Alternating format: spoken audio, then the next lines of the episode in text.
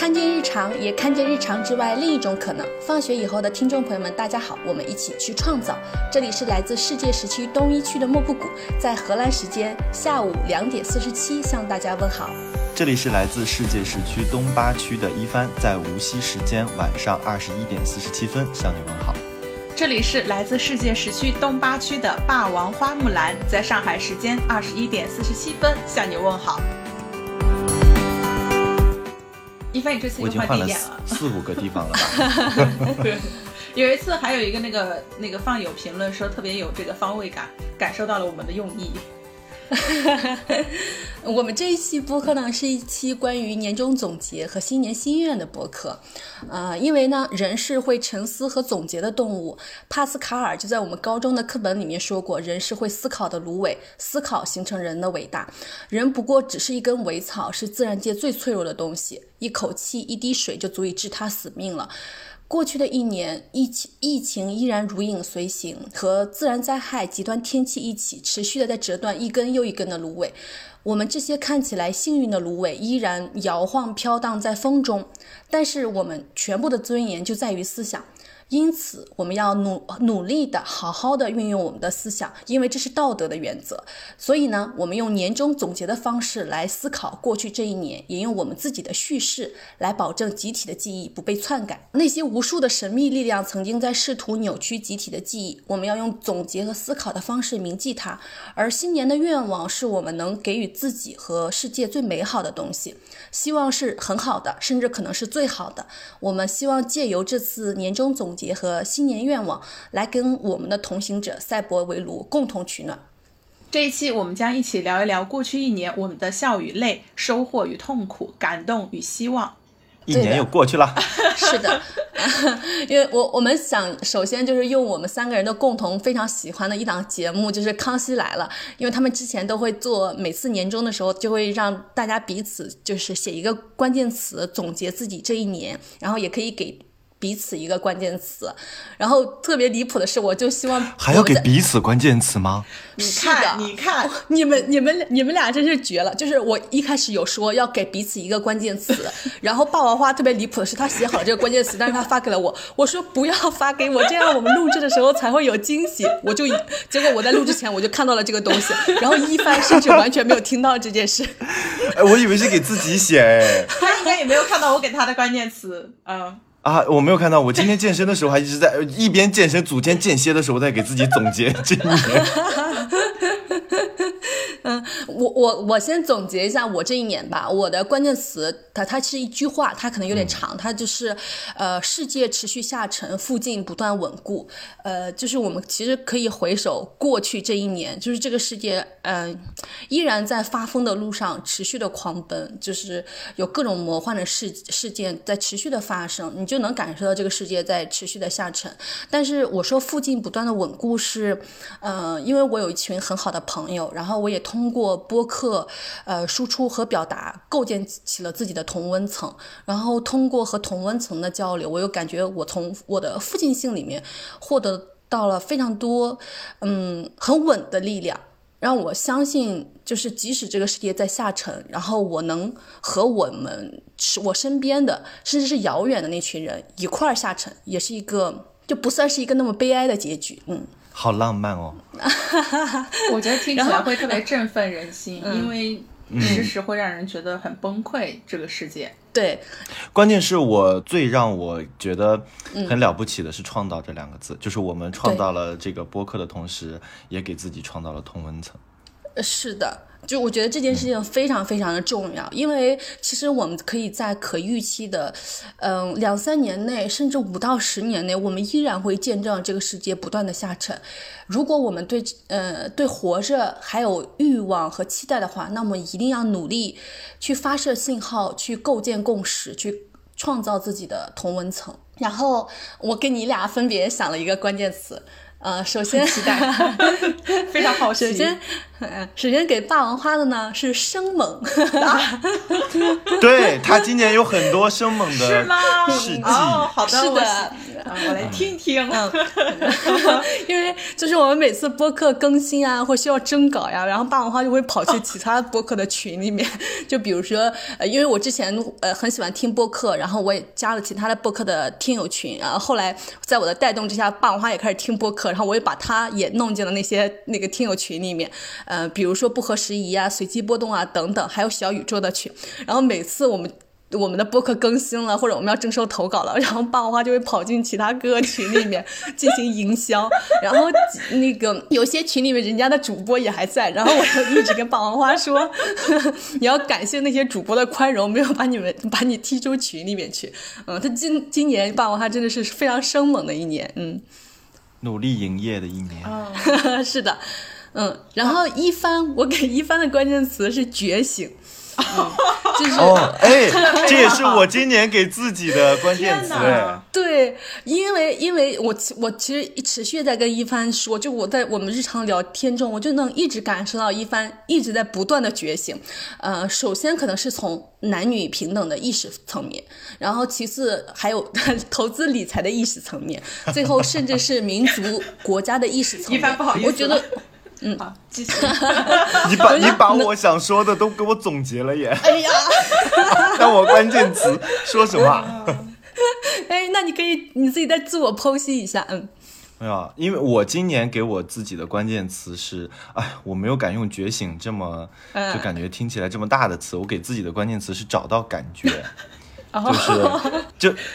就是在二零二一年之前，我可能都会觉得好的东西是主流环境定义的，嗯成功就是去追求大家认为的好的东西。嗯那我学习也好，工作也好，我其实都在呃，就感觉社会中、生活中好像有一种氛围，有一个墨守成规的规则，然后大家就在这个标准的这个规则范围内，呃，就稀里糊涂的就开始了自己的工作和生活。嗯，那其实从今年开始呢，我就对自己，包括对身边的事物，呃，就从纯感性的认知转变为试图去理解它其中的本质和规律，以及哪些东西被环境悄悄隐藏起来了，就是没有让我们知道着的，然后一直规训着我们这些东西。嗯所以呢，就怎么说呢？就是在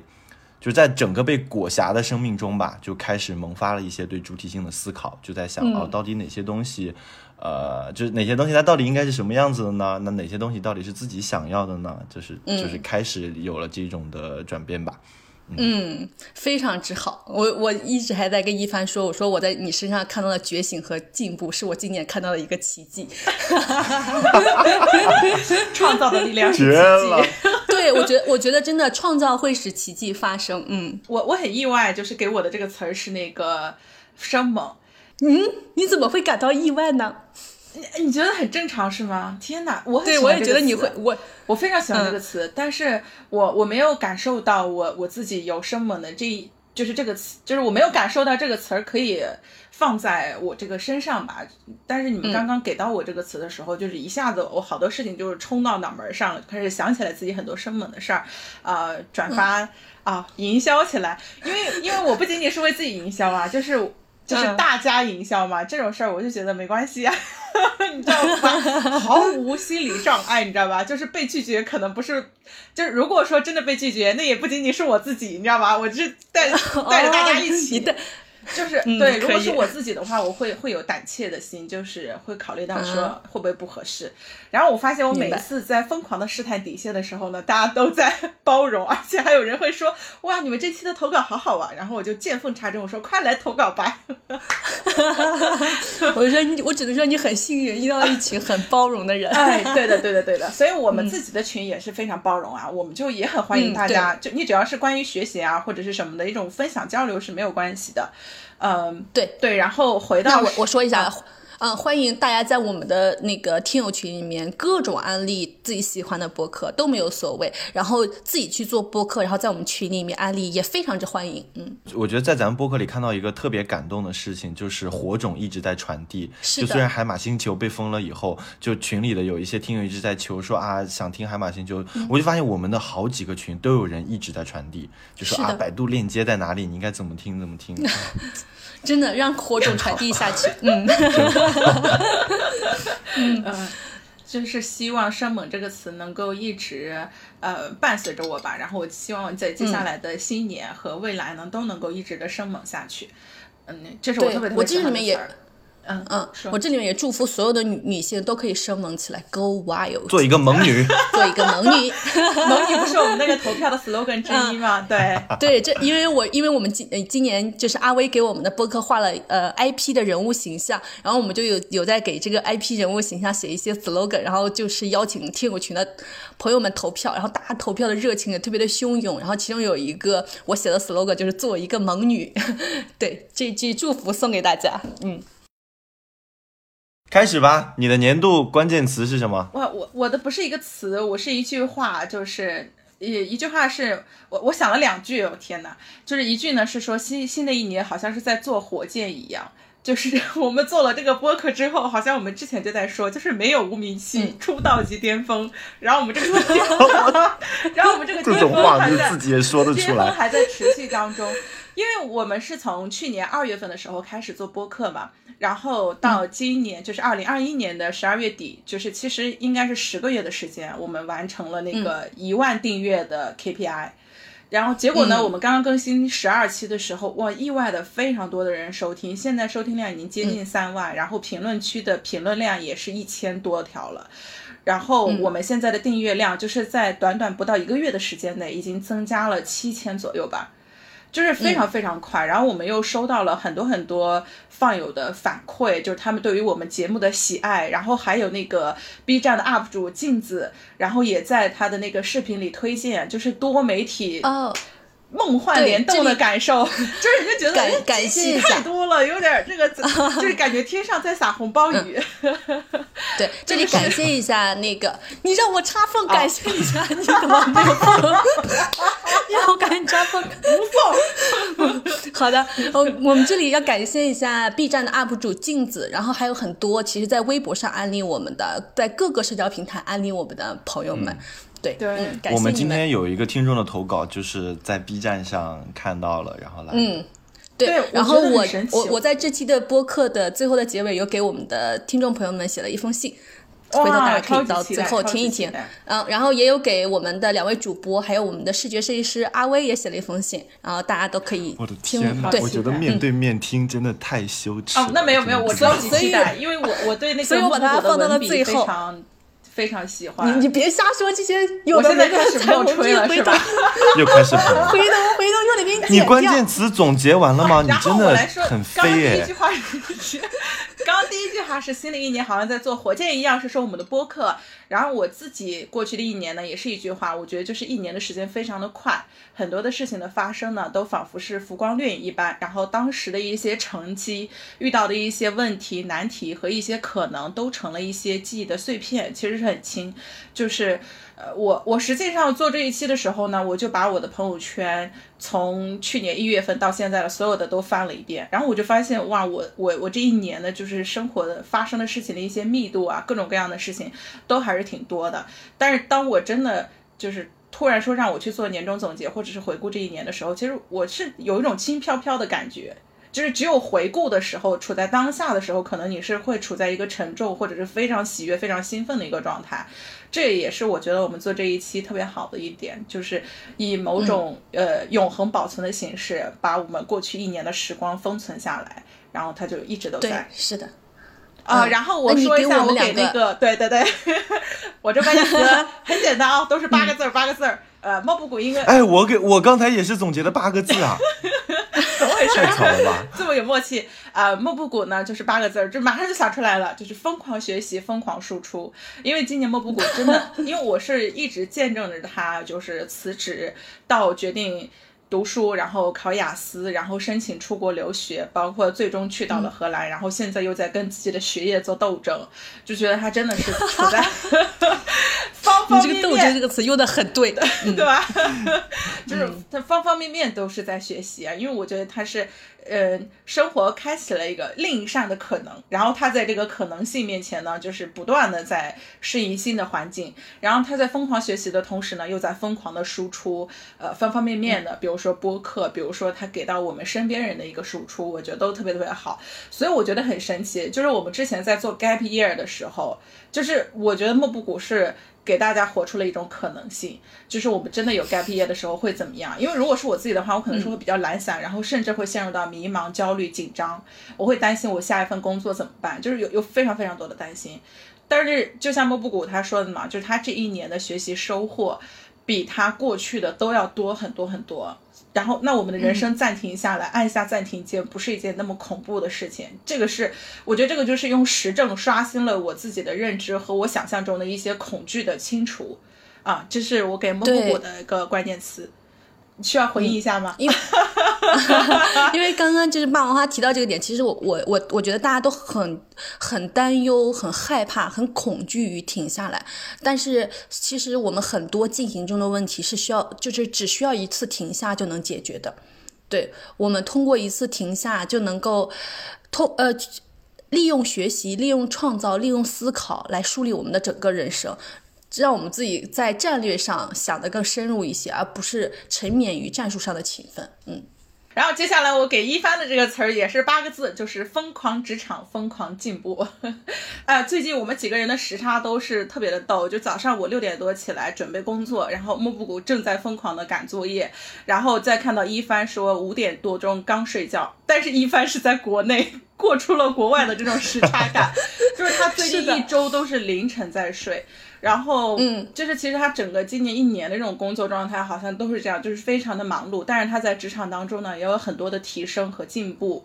然后我觉得这个是特别特别好的，所以他的这个就是职场的疯狂的打怪升级，这是我觉得这四个词。然后疯狂进步呢，其实也是就是刚刚那个莫布谷给到一帆的那个觉醒，因为有时候我们在跟一帆聊天的时候，尤其是最近，就是一帆的一些观点呀，包括他跟那个放友群放友的一些表达，都会让我们觉得很惊讶，就是。就是超出了我们对我之前在你们心里到底有多不堪啊？你知道脱胎换骨，你知道吗？对，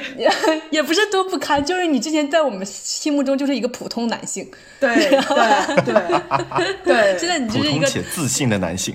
是的，有一种这个士别三日当刮目相看的这种感受，就是每次看了说，嗯嗯，他怎么会有这种想法？哇，你就是突然感，你能够感受到一个人的这个转变呀，包括他对很多事情的一些看法的一些。变化，我觉得特别特别的好。然后他自己也在疯狂的这个读书嘛，就是啊，所以我我记得我前两天在群里面我说了一句，我说糟了，我说一帆进步的这么明显，我要赶紧跟上，我好担心落后。是的，是的，因为那天就是一帆有一番表达，我就觉得我的天呐，就不仅仅在意识上有了飞呃飞跃的进步，他在表达上的准确性、戳人心扉的程度上。就我觉得真的是实现了从零到一百的跨越，真的。然后我我就我就我就对一帆进行了一番赞美和惊叹，然后霸王花就开始感受到了危机，说啊我要进步，我要努力起来，卷起来了。嗯，对对的。好吧，那我来写一下你们两个的年度关键词吧。啊，说之前我先澄清一下，字节跳动不是那么可怕的公司啊，我只是最近才三四点才睡觉。嗯。嗯，好啊。霸王花这边的关键词是稳中有进，持续阳光。哎，你们俩这俩关键词都仿，你你什么仿？我因为国企的总结，嗯，今年的工作经济要点就是稳中求进。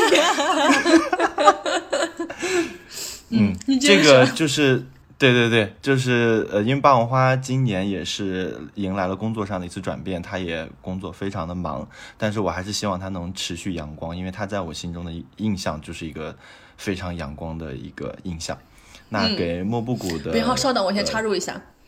嗯，对，因为今年那个一帆跟霸王花真是忙到恐怖，就一帆已经在大厂里忙成这样了，我就觉得这个世界上不可能有人更忙了。结果霸王花没想到更可怕。后来有一天，我就问霸王花，我说：“你们公司这个加班的程度真的符合劳动法吗？”然后一帆在下面加一，就是霸王花加班的程度让大厂的人都都产生了怀疑。然后我我在这里面也正好解释一下为什么我们更新频率没有那么高。哦，这个很有必要就首先我们。对，就首先我们三个人存在着将近一一整个白天的时差，其次就是那个呃霸王花跟一帆真的是疯狂猛烈的加班，我觉得这。过去一年，霸王花就基本上没有任何的周末，就极其的他没恐怖。有周末，对，然后我们三个人就真的想整想，我们三个人最难最难的事情，就是我觉得好多播客可能有选题的问题，但我们播客完全没有选题的问题，因为我的选题的提纲已经写到了二十七，我们的创意总监就是非常的厉害，就我天天咔咔写提纲，但是我们的播客就是没有时间进行录制，就是总是会有人加班，然后我也我的学习也非常之艰难且忙碌，就是我我的新年呃最大的愿望之一就是我希望你们两个人的公司允许你们不那么忙，我们新的一年有更多共同的时间来一起。进行播客的录制和创造，嗯，来可以的，预言家上上线肯定是心想事成。好的好，嗯 好，然后给莫布谷的年度关键词就是八个字：注意安全，继续游荡。你说的对，这我我因为因为我一直担心他那个在国外的生活疫情的情况，因为就是因为国外一直很狂欢，然后戴嗯口罩啊，疫情的防护也可能没有国内这么严格，然后再加上他之前分享过说他为了赶着去上课，骑自行车路上淋大雨，浑身淋透，然后 在教室里上课浑身淋透那种，然后。嗯我就觉得说，无论在，我就觉得吧，在国外一定要自己注意安全，注意健康，然后继续游荡。我觉得是，嗯，对你的一个期待，也是嗯我自己，我可能也稍稍有一点点游荡的心，但我还还没有踏上游荡的步伐，所以希望你能够继续游荡。嗯，然后刚刚一帆有提到，就是注意安全这个，就是其实，在我们录制播客上一次我们决定要录制播客那次没有录成，那天我又收到了一个消息，就是我成为了新冠的密接，我和呃一位测试为阳性的一位朋友在新年跨年的时候一起吃了火锅，且他手把手的教我感受了一下元宇宙，戴着那个著名的 VR VR 眼镜 Oculus 去感受了一下元宇宙的奇妙。当时可开心了，结果一觉醒来，我成为了新冠的密接。因为大家知道，就是现在在国外，在整个欧洲，就每每天新增是一个非常非常恐怖的数字，但是大家呢也都普遍不怎么 care。我当时知道我收到消息我是密接以后，我当时的第一反应就是，首先想到了我自己写的这期播客的导语，就是人是一颗脆弱的芦苇，就是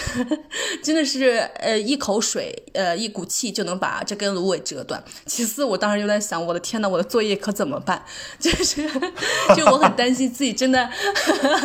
真的感染新冠。倒不是担心死，而是担心就是因为新冠会有一些呃表现嘛，就是你各种的发烧、感冒那些，其实都很影响你学习的对学习和输出的状态。我当时就因为我接下来会有五个 assignments，就是五个大作业，一个。巨长的开题报告，还有一个 interview，就是一个面试。就我在下周这短短一周的时间，我就有这些东西。就是我当时就在想，我的天呐，如果我真的得了新冠，我接下来一周怎么保证这些东西完整且有效的输出？我觉得就是，嗯，我觉得这个安全这个是一个非常好的祝福，然后那个继续游荡也是一个非常非常好的祝福。就是我接下来一年，甚至接下来很多年，都是继续希望做一个世界的游荡者。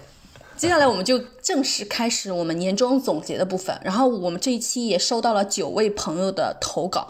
嗯，就是我首先我太好了，大家的投稿。对我首先不得不说一下，就首先大家的投稿质量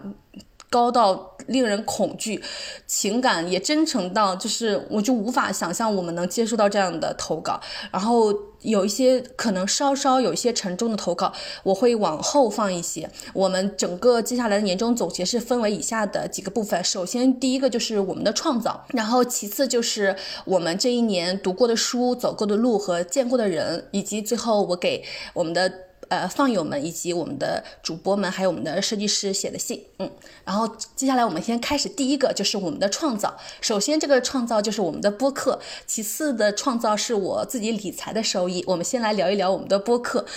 在总结播客这个部分呢，我们就可以直接用霸王花姐姐发的 QQ 空间的文案，因为因为每次我们播客取得一些进步的时候，然后霸王花的姐姐就会进行系统的总结，发布在 QQ 空间里面，然后霸王花就会转进来给我们看，然后每我她几每次转出来的文案，我发现竟然还是一样的，说我天，我姐也太感人了，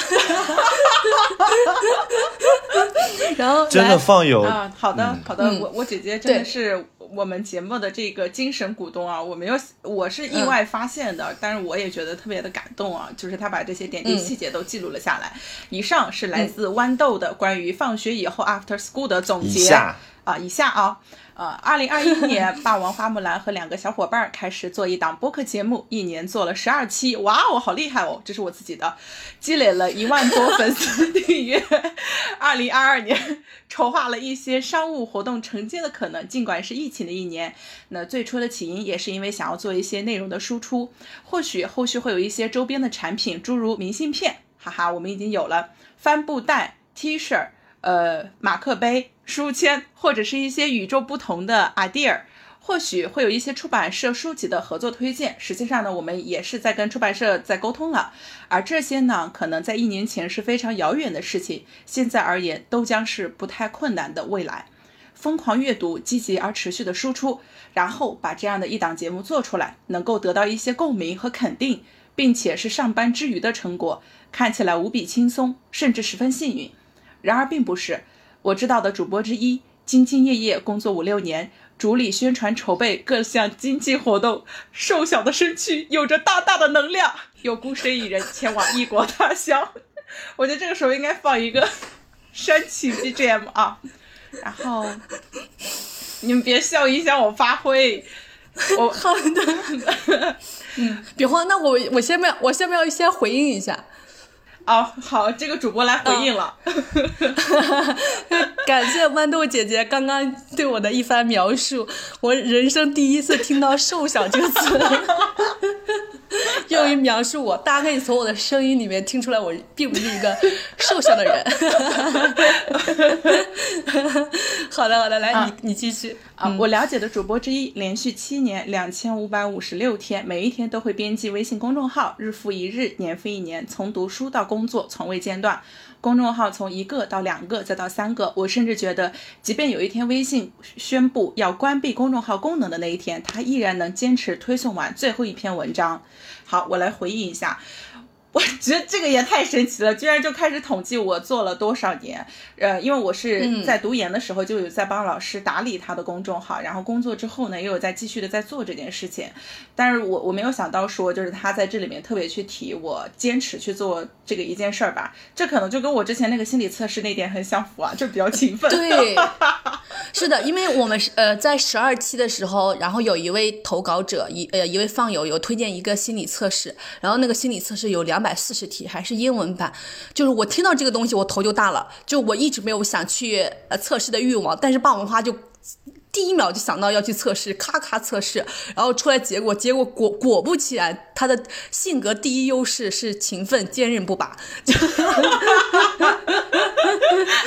我我也觉得刚刚就是呃那个豌豆姐姐描述的霸王花，就是两千多天，日复一日，就是好多年如一日的做同一个事情。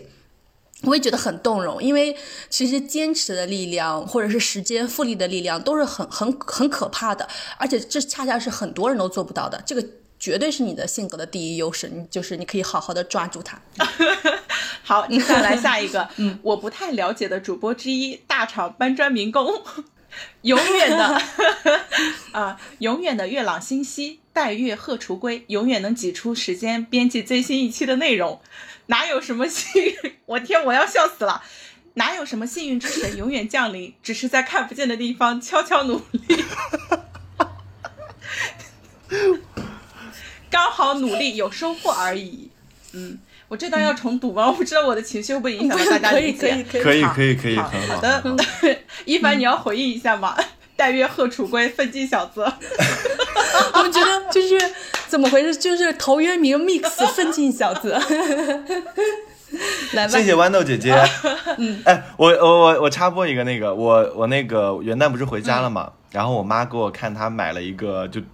就是一个巨沉无比的一个金手镯。他说我今年辛苦了，奖励自己一个金手镯。然后我就想到了豌豆姐姐的那个金戒指，对，已经安排上。然后他们两个，对他们两个的那个初衷也是，就不不是初衷，就是我妈妈也说了，说呃想来想去没有必要买那些没有必要的首饰，因为它那是一个素的一个金的一个哦，我知道一一个手镯，对，就是纯素的一个手镯。他说说什么纯度很高，他说这个戒指，他说这个手镯本身也可以有那个很保值的功效，他对，并没有把钱都花在那个装饰上，而是金子本身。对，因为金子就是一般等价物，嗯。对，我觉得他有点厉害。对，是的。还有两小段，时代在发展，社会在进步，机械化在替代各项工作，总是会不停的焦虑。今天重复的工作，明天是不是会直接消失？一方面是生育率不断下跌，另外一方面是供过于求的劳动市场，每一个人不被当做人本身而看待，只是便宜的劳动力。如果感觉工作力不从心，然后就会发现有更多年轻的小姑娘、小伙子，一个比一个能吃苦，一个比一个能熬。又想到那句：未来的社会一切皆可替代，唯有创作的内容本身无可替代。好，以上就是豌豆姐姐的这个 QQ 空间的总结。好的，感谢豌豆姐姐。嗯，我我我非常对我非常认同最后一句话，就是在接下来的时代。最不可替代的东西就是创作，就是创造。呃，这也是我们就想做第十六期播客。呃，说在三 Web 三点零和元宇宙的时代里面，呃，我们打工人能攫取到的可能性，就是呃，只只只工作不上班的可能性。我就相信创作创作者经济是能够给我们打工人提供一条这样的路径的。嗯，也希望在这里面鼓励大家都。呃，在你还没有感染到、感受到 Web 三点零时代到来的时候，就开始自己的创造，因为你成为一个创造者，呃，好的技术，呃，好的变现的方式会主动来找你的，嗯。然后接下来我们要聊的一个也是我们的创造，就是其实是我们的一个收获，但但是主要可能是我个人的一个收获，就是关于投资理财这一块儿。然后在做这期播客前，我昨天晚上还去查了一下，就是我的支付宝的页面，就我这一年的投资理财的收益。然后我又发现我这一年就是已经完成了我的年度目标，就是年度百分之十的收益率。啊，我我实现了这个目标。然后，如果大家有听过我们之前的播客的话，就是我在第二期、第三期、第四期一直在持续的营销 投资理财这个事情，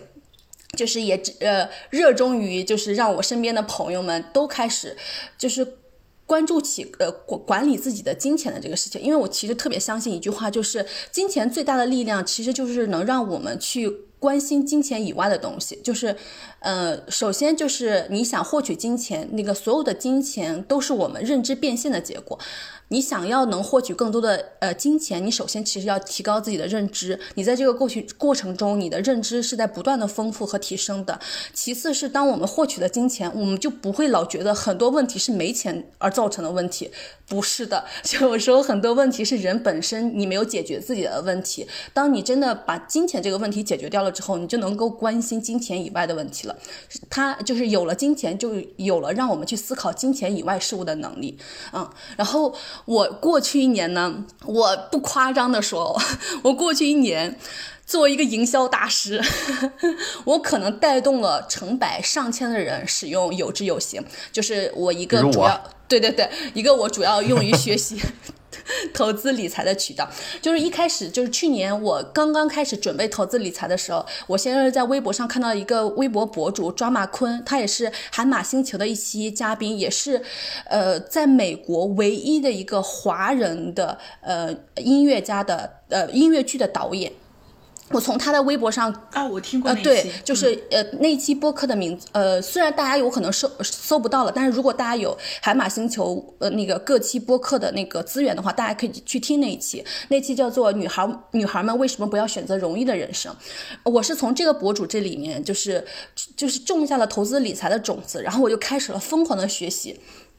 找到各种各样的公众号呀，各种各样的，就比如说豆瓣呀、小红书啊，种种的平台，还有看书。然后最我最后一步一步，我就把这些这个学习的资源就是收紧。首先，我觉得给我收获最大的一本书是一个非常简单、非常轻松的书，叫做《小狗钱钱》。我们第三期的播客也是根据这个而来的。然后。那个今天一帆还在说，他想今新的一年送自己妈妈一本这样的这样的书。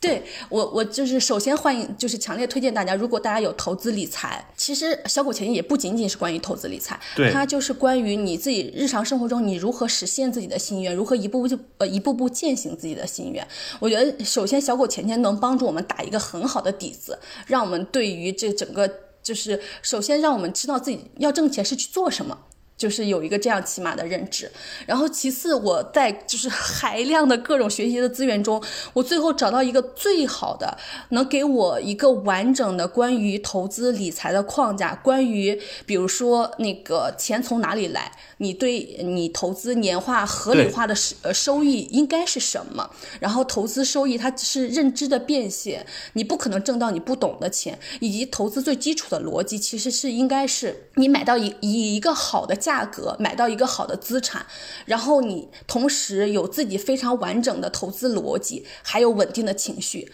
你才能实现有投资收益这个结果。因为其实你从那每年的那个投资报告里面，就是基民报告或者是股民报告里面就能知道，就这个世界上普通的投资者。有百分之七十的人都是没有挣到钱的，就是大家都以为投资或者是买买股票、买基金是一个很简单的事情，但是就是在各个环节都出了问题。首先，比如说有很多股票或者基金都是很好的资产，但是大家买的时候，它那个时候并不是一个好的价格，就大家就冲进去了。其次就是因为自己没有一个自己相信的完整的投资逻辑，就很容易受到外部情绪的干扰，然后自己的投资的情绪也没有那么的稳定，就会频繁的买入和买出，就这个对收益率的影响是非常之巨大的。然后我又觉得就是从投资呃从有知有行的，就是这十八篇免费的文章里面，我就感受到一整个又基础。又讲得非常透彻且明白，然后我当时发现了这个宝藏以后，我就开始猛烈的推荐给我身边所有的朋友们。然后我又想起来有一次我跟霸王花的师妹一块吃饭，然后那吃饭了两个小时，就是我们吃的是江西菜，就是江西菜如此好吃，都堵住我们的嘴。然后我就开始疯狂的跟他营销和安利，然后我感觉呃霸王花的师妹当时已经开始就是。不想吃饭，想准备从包里面拿出笔记本，把我说的每一句话记录下来。哎，但我发现那个两点吧，一个是那个评论区，就是评论区好多都在留言啊，想学投资理财，到哪里去学投资理财？想认识莫布谷，就是评论区里面能够感受到大家是有这个投资理财的这个热情的，因为因为我觉得就是我们的听友也慢慢的可能会有一些自己的这个储蓄，会面临到说你怎么样去对待和处理你钱的这个问题。对，然后第二的话呢，就是那个莫布谷刚刚说，他说不谦虚的说带动了那么多人去学习，然后我们来用实证证明。是我们现在的放友群里面，就是只要一说啊，我想学习投资理财怎么办？有没有什么推荐的？然后放友们就纷纷推荐说，快他们就自己推荐，就是有知有行，怎么有一种发展下线的感觉？啊？打一下双引号，就是有知有行的十八节课，你你看了吗？对，还有小狗钱钱，你读了吗？对，莫布谷的这个代言人纷纷出现，然后给大家去做这个安利，然后我觉得他这个营销效果是非常好的，因为知识的学习这个是。特别宝贵的，然后而且我觉得莫布谷他有一点特别好的是，呃，它虽然说不断的在跟大家营销投资理财，但是他给大家营销的点是去学习投资理财相关的知识，对，形成自己的投资理财的架构。嗯，我觉得这个是特别特别好的，就是其实就是本质上就是营销大家去学习，去学习有复利的东西。嗯，因为我因为我是最初，我可能是最初被莫布谷影响的这一波人。然后他一开始安利给我们的时候，我和霸王花就就就不是说不是说开玩笑，就是觉得哦，感觉好像理财对自己来说是一个很遥远的事情，而且感觉自己还也没有什么存款，也没什么好理的。但是后来我是如何转变呢？就是因为他这十八节课特别好的是，他是他是有音频课的，就是它是可以作为一个伴随性。我没有听过音频哎，因为我。因为我发现，就是我真的想要学习一个，就是我就是我打个双引号的干货之类的东西，这种系统的东西，我必须要看文字。我而且我看文字的时候一定要记笔记。就是我在学习这十八节课的时候，我写了非常多的笔记啊。回头我还可以把这个笔记分分享到那个放友群里面，大家可以看看我的笔记。嗯，因为我是有一天早晨刷呃，就是在真的在刷牙的时候，我觉得我我想听点什么东西，我就想到这个嘛，我就打开有知有行，然后我就听了这个十八节课，我我就听。完了以后，我就开始了买定投，但是呢，我也不太太不太知道买什么的时候，就是它还有一个那个呃温度计哦温度对计它就可以给你罗列哦一下，就是比如说现在呃跟整体的市场环境比起来，哪些哪些哪些那个什么基金是推荐购买的等等，然后我就我就我就开始在支付宝上嗯搜索购买这个基金，我就把它设置成我的那个每月从我的银行卡固定扣款，我就没有太关注这件事情了。然后等到我嗯就是过了几个月，四五个月以后，我发现我的天呐，这个定投居然给我存了很多钱。对，就是我，我且不说，我且不说他帮我赚了多少钱，我想说他帮我存下了很多钱，我就觉得这件事情，我来我来我来说一下，就是大家其实如果回头去听我们第二期、第三期、第四期的呃播客，就是在我说我们应当学习一下投资理财的时候。我们另外两位主播是非常抗拒的，他们最抗抗拒最主要的主因说自己无才可理。就但是呢，我就是觉得他俩也不是收入很低的人群，就怎么怎么可能会一个月就月光且无才可理呢？我刚刚一番，我本来以为他说他通过定投挣了很多钱，结果没想到是通过定投存了 真的存了很多钱钱。就是有的时候我也觉得说啊，这个月啊呃，因为我每每到月底发工资的时候，我都会那个先看一下我的那个花呗啊和信用卡，就是有有多少账单我就还了。还了之后发现哎，好像还有一点余钱，然后我就想说干嘛呢？就自从定投了开始以后，我就我就在想说，我就在追加我的那个 定投，我就继续买，然后以至于有一天特别搞笑。就是我可能那一个月加班加的特别多，然后我就发了很多的钱，我就拿到这笔钱无比的欣喜，我就我就我就看上了一双我特别想买的鞋，我就觉得哇，我马上就要拥有它，哦，我那天有听到你说这个事情，我马上就要拥有它。后来我就我就我就冷静了一下，我说 不行，这个钱如果我把它拿去买基金，会有多少？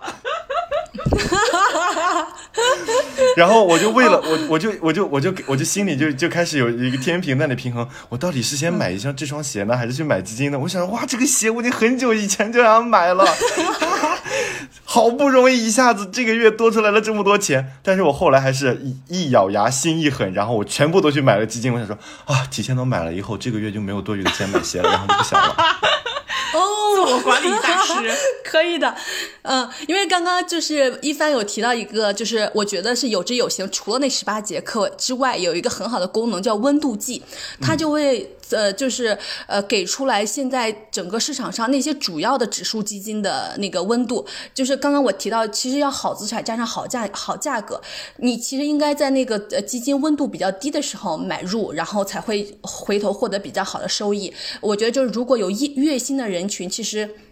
可以看一下它这个温度计的建议，就比如说他会建议投中国最两个最宽的指数基金，一个就是呃那个沪深三百，一个就是中证五百，然后他会根据这两个指数基金的温度，然后告诉你这次定投多少倍。我觉得他这个建议是非常之好的，但是因为我当时学习这个呃。呃，学习这个东西的时候，我当时已经没有月薪了，当时我就辞职了。它就有一个很好的功能，叫做黑板报，就是适合我这种人的，就是我已经有一笔储蓄了，然后我把我的储蓄分成一百份，然后根据整个市场的温度分批进行投入。它每周二的晚上八点就都会进行发车，告诉大家这一周要不要买以及买什么。然后我每周二晚八点我就很期待这个东西，然后现在它就变成了我每每周二中午一点，因为有有时差原因，我就会去看那个东西。但是有之有形，有一个问题就是，就他这些建议呀、所有的东西都是免费的，但是它不提供任何交易的功能，就是它不像、呃支付宝一样，就你直接可以在上面买买基金，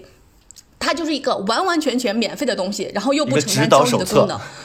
对，然后我当时就在想，我的天呐，这个 A P P 到底靠啥挣钱呢？然后这也是我疯狂营销它的原因，因为我就很怕，你知道吧？它这个做一个这么好的 A P P，需要很多很好的人才才能做出来一个这样的东西，但是他又不没有收益，他到底怎么能就是持续的把这个 A P P 做下去？因为我还需要他后面持续的建议，你知道吧？所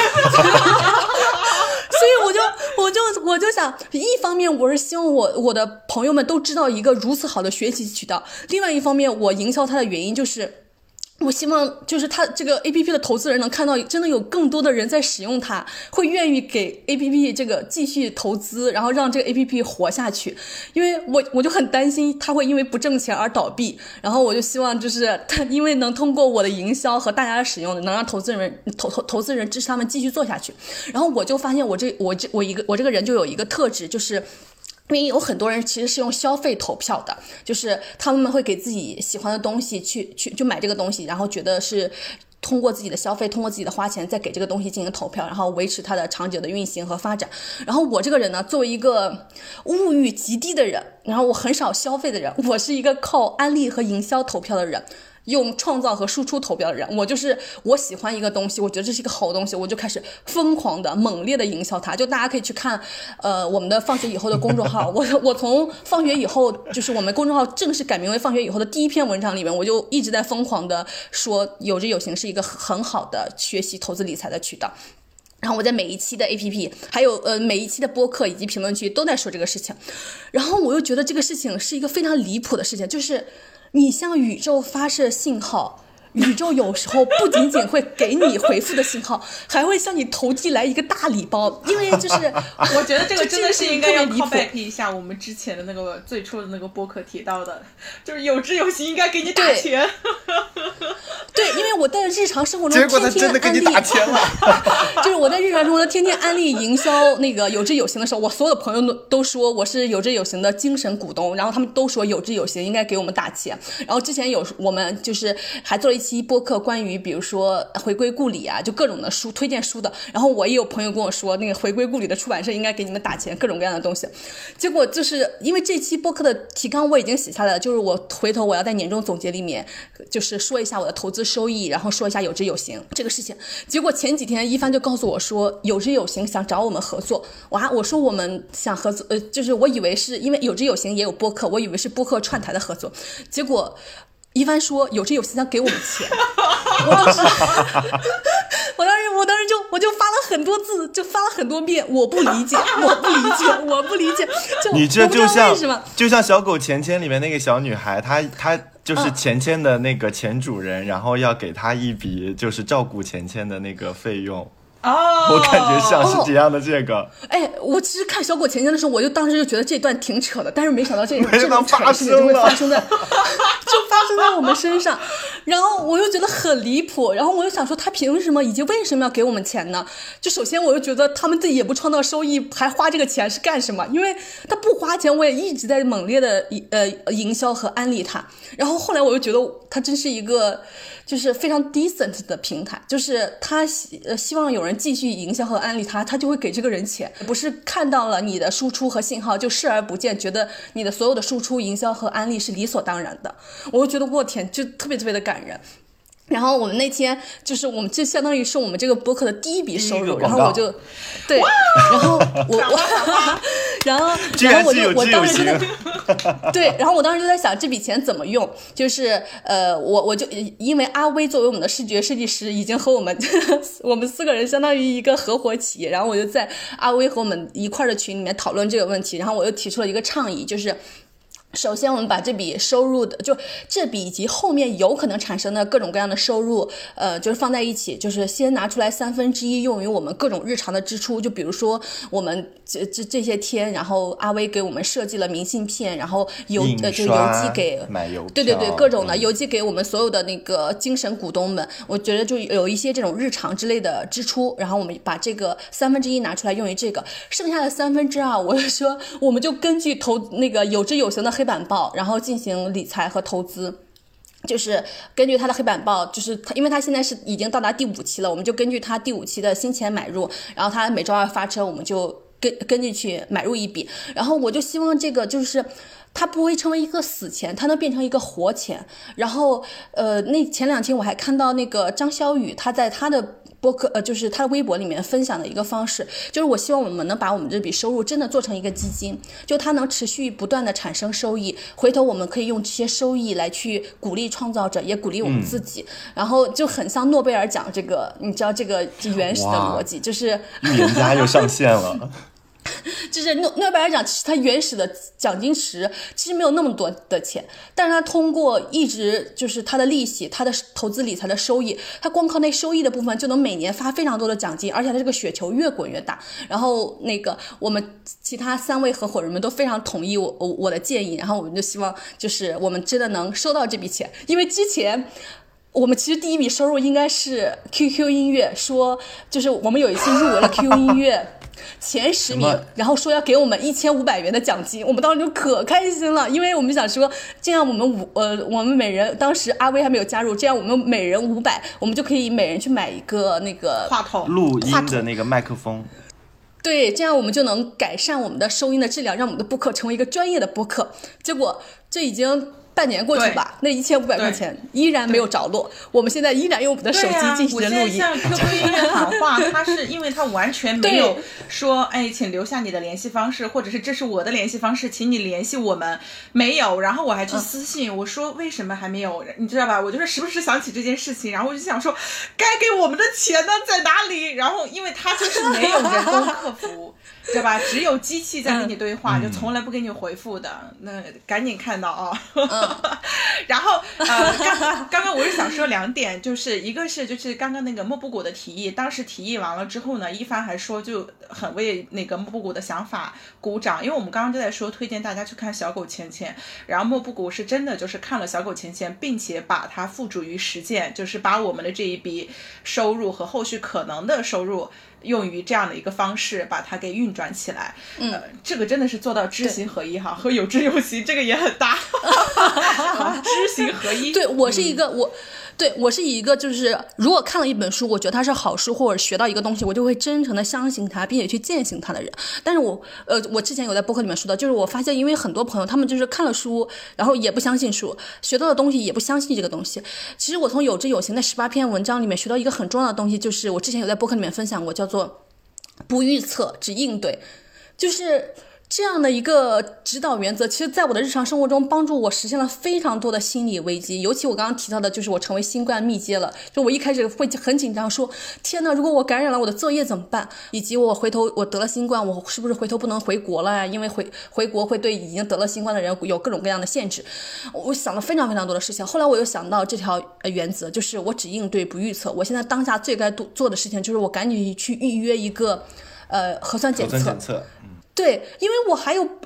现在就是一个薛定薛定谔的新冠结果，就是我先不要为那些还不一定会发生的事情而焦虑，我先去拿到我的核酸检测的结果，我再去应对这个结果，结果最后还好，就是没有得。我觉得这个事情，对这个就是你其实能从投资理财里面学到很多关于日常生活中就是嗯、呃、就是做事情的哲学和指导的原则，就它。不，绝对不完全是关于投资理财的事情。我从我这一年从投投资理财里面学到的东西可太多了，就仿佛我从那个经济学里面学到的东西，就他们其实本质上都是哲学。嗯，然后另外一个呃那个事情是这样的，就是。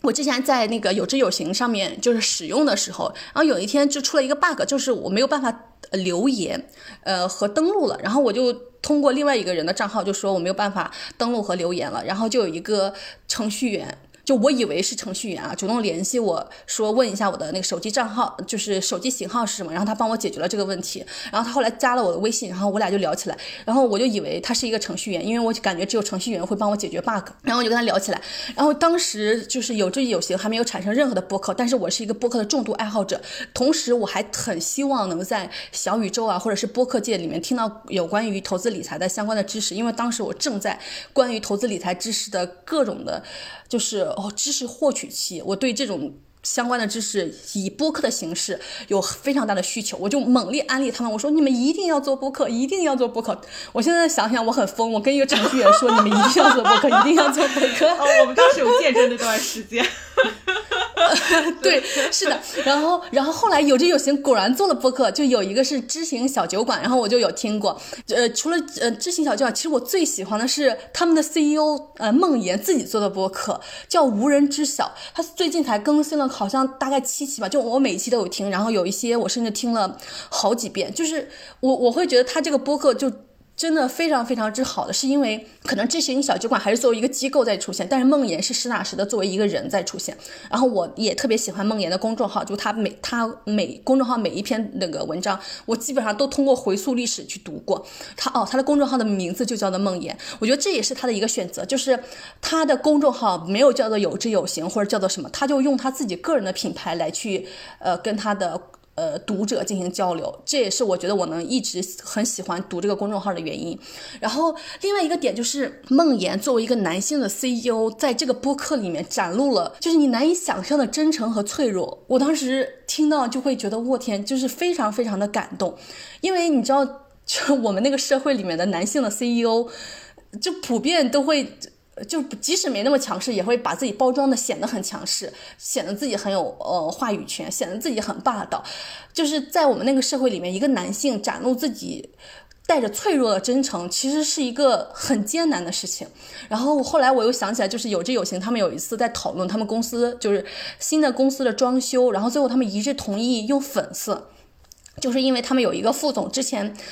有穿粉色的衣服，然后有一个呃女性的同事就跟他说说你穿这个女性的衣服，并呃不仅没有损损伤你的男性魅力，而且会还会让你显得更有魅力。然后我就会想到，我就说就是男性在我们那个社会里面，就是展露不可掩饰的脆弱以及真诚。就是这个恰恰不是损损害你阳刚气质的东西，它有可能是一个男性一个人最大的魅力所在，所以我就很喜欢听那个无人知晓，然后也看梦妍的公众号，然后他们还有哦，还有一个是他们另外一个合伙人得意忘形，呃，就是张张小雨的得意忘形的播客，度过了我人生很长一段时间的精神危机，就是我觉得人如果有。人生四分之一危机、中年危机 或者存在主义危机，都可以去听一听这个播客。后来我有安利给霸王花，就霸王花在有有一段自己状态特别不好的时候。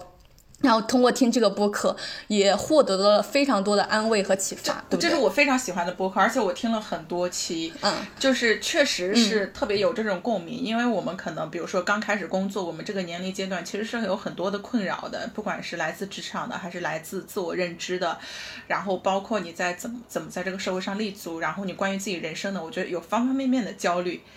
但是我我觉得那个得意忘形是特别好，就是我我觉得一个是认知的一个刷新，另外一个的话呢，你是会很有共鸣感，就是 你不是孤独的一个人，就是你面临的这些心里面的这些挣扎、这些疑惑、这些东西，他们都有经历过，而且他们是很真诚的去跟你分享，啊，而且有一些很多的标题我是很喜欢的，就是我想一想啊，是不是做一个废做一个废物？呃，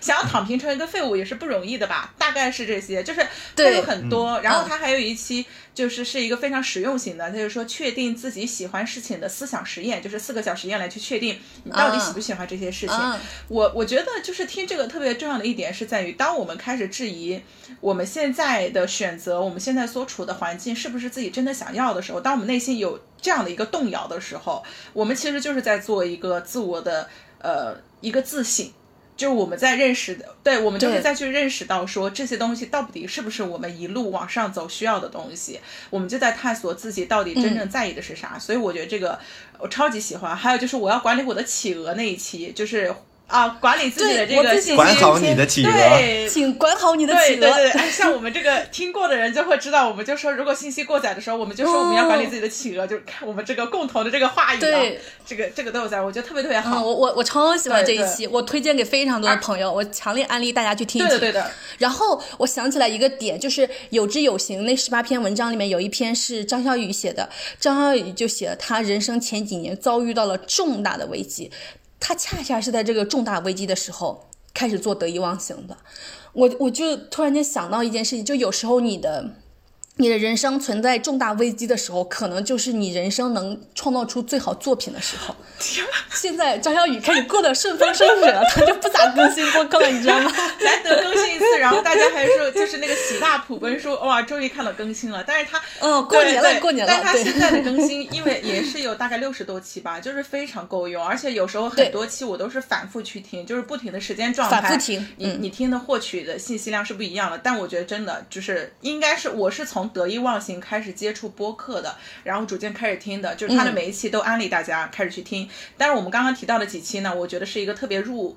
这就是特别能够让你迅速的 get 到它的好的地方的。然后呃，刚刚还有很想说的就是那个知行小酒馆。嗯，包括有志有行跟我们打钱，就是我作为一个就是旁观和见证的人，都会觉得说，哇，这些事情真的是很神奇，就是梦幻联动。然后我的感想就是，我真的是从莫布谷的实践当中啊去看到，就是我们去向是宇宙发射积极的信号，你是能够收到回音的。然后，但是刚刚那个莫布谷去分享他跟那个。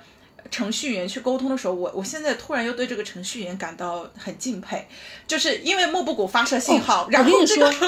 程序员他作为，我跟你说，他不是程序员。嗯，因为前几天这个事情揭揭揭秘了，因为我我我就是有志有行要给我们打钱，然后我就去跟那个人聊天，然后我说我我还认识你们有志有行的一位程序员，然后我之前有跟他安利，呃，给他安利让他们让你们开始做播客，然后那位我就截图给那位那位朋友看，那位朋友说他不是程序员，他已经实现了财务自由，重击，真的是重击，我当时立刻失敬了，失敬了，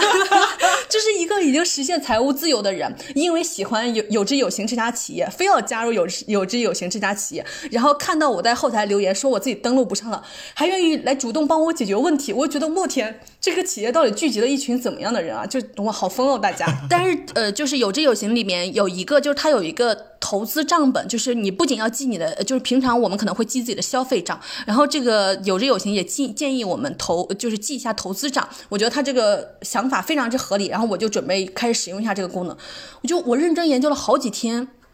我都没有研究明白，后来我就决定，我就开始放弃了。我又想说，啊，对我又我又放弃，我又想说，我作为一个。就是跟大家可能智商差不多的普通人，如果我研究不明白，那说不定很多普通人都研究不明白这个功能，那说明这个功能可能本身就有问题。然后我又通过这个事情来就是安慰了一下自己。后来我果然听到，就是梦妍在有知有行有一期跟呃某一个嘉宾聊天的时候，有提到就是关于记账这个功能非常具体的问题啊。然后另外一个就是我之前有在就是我的公众号还有那个呃播客里面安利过，叫长盈只说投资这个学习的来源。就是 ETF 拯救世界的公众号，然后我当时每天去学车，我就那个学去学车去练车，每天要坐一个多小时的车，我就在那个每天坐一个小时车上，每天通过非常艰辛的方式，然后一直划他之前的历史记录，读完了他基本上所有的微信公众号的历史的文章，就是因为他，我觉得他的内容跟文就是整体的投资实践都非常非常之好，但是就是读起来非常困难。后来我发现有知有行有把就是得到他的授权以后，把他的所有的那个内容投资干货总结成了一个叫易大呃干货合集，然后也放在那个投资第一课的旁边，然后大家有兴趣也可以去看一看，就是非常之用户友好，就不用像我一样就是去找到那个公众号，然后一一篇一篇一篇的回溯。然后我与与此同时，我还想强调的就是，我们只能挣到自己懂的钱，也只能挣到自己认可的钱。是的，对，就是。我不懂的钱跟我不认可的钱，我是一定挣不到的。所以就是大家其实要给自己心里面就知道一个自己是一个怎么样的人，才是能做出来比较好的投资理财的收益。嗯，最后呢也说一句，投资有风险，入市需谨慎。我们以上所有的表达仅为学习渠道的分享，不涉及也不构成任何投资建议。希望每一个人都能充分学习，谨慎投资。好，我们这个趴就到这里，接下来我们开始分享我们看过的书。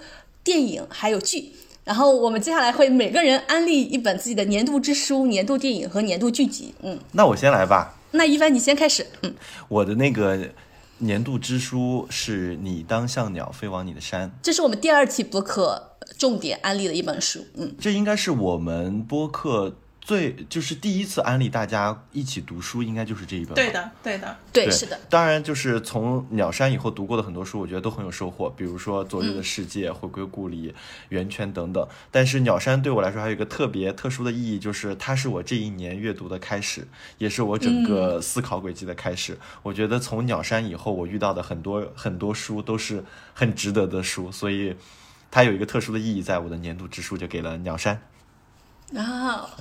半花你的呢？合理啊！我我是那个今年去总结的时候，发现我今年读了非常多的书，大概也应该有四十多本吧。然后其中有一本很喜欢的呢，《源泉》是我们有一期是专门有去谈。然后在这里是特别想去跟大家分享一下，就是我每一次读到喜欢的书之后呢，就是有一段时间脑子。总是会被这些书里面的一些话去萦绕，然后我就想简单跟大家分享一下每每一本书里面我特别喜欢的一句话。像我看那个加缪的《局外人》的时候呢，它里面有一句话是说：“人已经在无意识当中遭到社会彻底的规训。莫尔索认识到这一点，他拒绝撒谎，参与到游戏中来。这一切是荒谬的。这是我特别喜欢的一句。然后在刀锋里面呢，就是拉里，呃，是一个经常 哇，好久远的一本，萦萦绕在我的脑脑脑海里。这大概是我五年。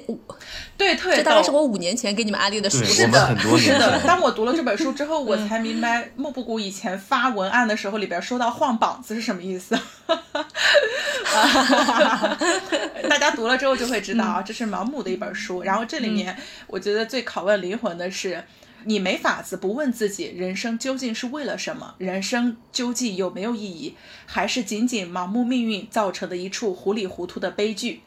呃。就是刀锋里面晃膀子的拉里，经常会在拷问我的灵魂，所以这是我很喜欢的。然后还有一本书呢，是莫布谷送给我的，是《巴黎评论作家访谈二》。那在这一本书里面，我很喜欢的一句话是：“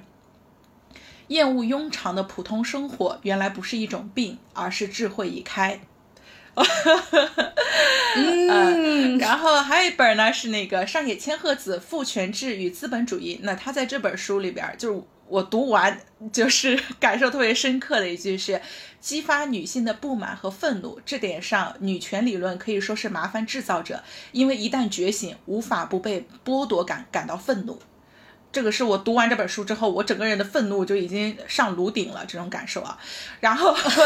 今天也看了费孝通的《生育制度》，那我们在前面呢也聊到这本书。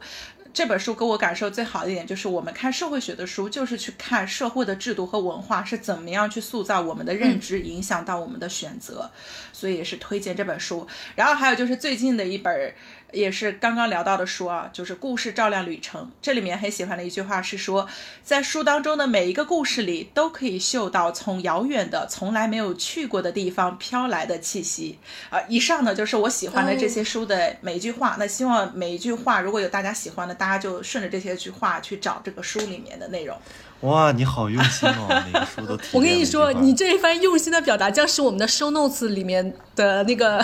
要推荐和安利的东西无比之长。然后，因为就是刚刚霸王花提到的书，我好除了费孝通那一本，我基本上全部都有看过。然后再加上小狗钱钱，加上夜女，呃。就再加上种种，就是我这一年看到的好书实在是太多了。但是如果我一定要从里面选一本的话，我依然选个投票给袁泉。呃，比如说《厌女》啊，还有各种女性主义的书，它可能唤就是加深以及唤醒了我在我身为女性这个方面的觉醒。然后像《回归故里》，我可能唤醒了我我对于我自己这个阶级的觉醒。呃，然后其他的，比如说会加深我对这个社会的理解，各种的。但是我觉得源泉是唤唤醒我这我我这个人作为人本身的觉醒，就是它非常非常非常的猛烈，就是激荡起了我。各种各样的思考，所以我依然把我这一票投给源泉。然后我们也做了一期节目，专门讨呃讨论源泉。它本身要放在这一期节目之前，但因为我们这这一期节目是一个年度总结，我们想赶在农历春节之前把这个播客放出来，所以我们可能会先先放这一期，然后下一期是聊源泉的这一期播客。嗯，接下来我们聊一下就是年度电影，就是你你我我首先我会把年度电影。投票给《末路狂花》，就是 我我没有想到啊，我我我自称是一个女性主义者，结果我其实一直没有看过《末路狂花》这个非常非常女性主义的电影，关于女性出走的电影，就它实在太好了，我强烈安利，就不仅呃，就所有的女性以及所有的男性都去看一下，就是你看一下，你其实你就能知道为什么这两个女性要逃，以及她为什么逃不脱，就是。它里面的每一发子弹都是射向给这个世界每一个坚信男权的人的，每一个戕害女性的人的，每一个包含包括韩寒在内的说，当一个女性同意跟一个男性去呃吃饭看电影，就是同意跟一个男性上床，有拥有这些思想的，不管是男性还是女性的人的。然后我就我我无比安利这笔呃这个这部电影。然后那天我在跟霸王花安利的时候，我还说我说这这个电影刚好是我们俩名字的合体，末路狂花，诞生了我的末，诞生了霸王花的花。然后我说再加上一番，我们就是末路狂花一帆风顺组合，就是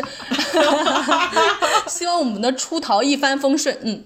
然后安利给大家，然后回头我们的片尾曲也会用一下这个电影的插曲，嗯。刚刚说的那个《末路狂花》的那个电影，让让我想到，就是其实我我今年很喜欢看的一个视频是那个莫布谷分享的，就是那个脱口秀。哦，对，我有对这个脱口秀提一下。它啊、这个脱口秀简直太值得提了，因为其实我在后面给你们写信的部分有专门提这个脱口秀，然后我在这里面也提一下。但是其实这个脱口秀的，就是它是在 B 站上的一个 cut 一个一个片段，它起的名字叫一个一段一段让人又哭又笑的关于性侵的喜剧，呃。然后我发给霸王花，还有我自己看的时候，其实我跟霸王花都是笑不出来的，因为这个视频就跟《末路狂花》说的是一模一样的故事。你看完这个视频，你可能更能理解《末路狂花》是一个怎么样的电影，以及就是他俩为什么逃不脱，为什么一定要逃的事情。对，呃，然后回到我今年很喜欢的一个电影是那个莫布谷推荐的。我发现我电影都是莫布谷推荐，我有两个，一个是《沙丘》，嗯一个是《爱情神话》。《爱情神话》是莫布谷说啊可太好看了，我一开始心想说这名字很俗气啊，哎哎，然后但是在他的推荐下，我心想说应该是什么我不知道的好东西吧，然后去看了。我呃我先我我先说一下，就这两部电影我都没有看，因为我我这边就没有机会看这些电影。首先就是看不到那个《爱情神话》这种国产电影，然后其次《沙丘》它还需要特殊的那种屏幕，然后我这边也都没有。但是我是通过各种各样的采访，各种各样的就是大家看完之后的反馈，以及各种各样的周边视频，就我前前段时间基本上把《爱情神话》各种各样的采访、各种各样的花絮，所有东西都看完了，我就坚信它可能是一部好电影，就起码是一部。呃，霸王花看了会喜欢的电影，然后我就安利过去了。嗯，对，然后《沙丘》是我之前完全不了解，原来它是有小说，然后有这部电影什么的。但是那个莫布谷先给我分享了一期播客，专门讲《沙丘》的。然后我听完之后，我就咔我就去看了。然后哇，看完之后，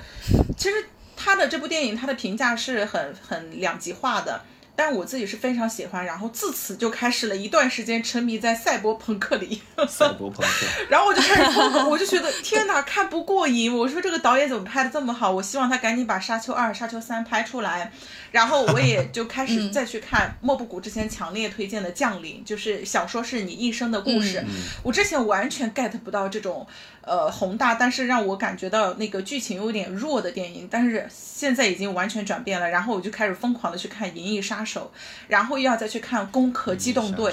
对，就是一系列的赛博，朋克应。该念。我觉得赛博朋克它的迷人的地方，就是因为我之前还特别就赛博朋克去问过莫布谷，我说这个到底是个什么东东？嗯，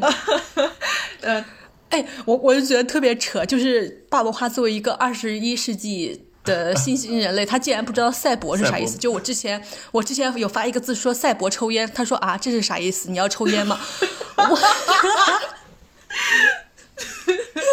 我说这个来源于就是像赛博朋克这种东西，然后他说啊，赛博朋克是什么东西？我说啊，你竟然不知道赛博朋克是什么东西？然后后来我们就对赛博朋克展开了一番深入的讨论。对，嗯然后我我觉得赛博朋克的风格特别让我着迷的一点，或者就是《银翼杀手》，比如它是非常经典的，就是它的科技发展的非常的快，但是人的生活是非常的，我我觉得是处在一个比较混乱迷离，然后方方面面就是人的这个困境，并没有因为科技的发展而得到解决，它的那种迷幻。呃，迷惑、混乱，然后包括脏乱差的这种，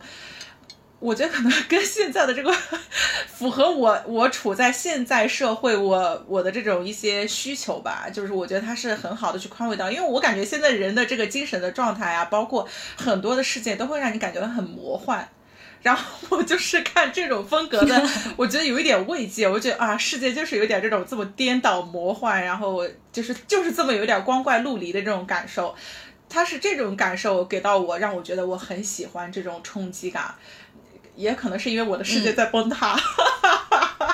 啊我不知道我有没有说清楚哈。对，好的那如果喜欢的，嗯大家可以去看，哎，啊我们这一趴是是只说电影还是影视剧类的？都可以吧？你剧也可以说。哦，行行行，今年最给我惊喜的一个一个剧是《破产姐妹》，其实这个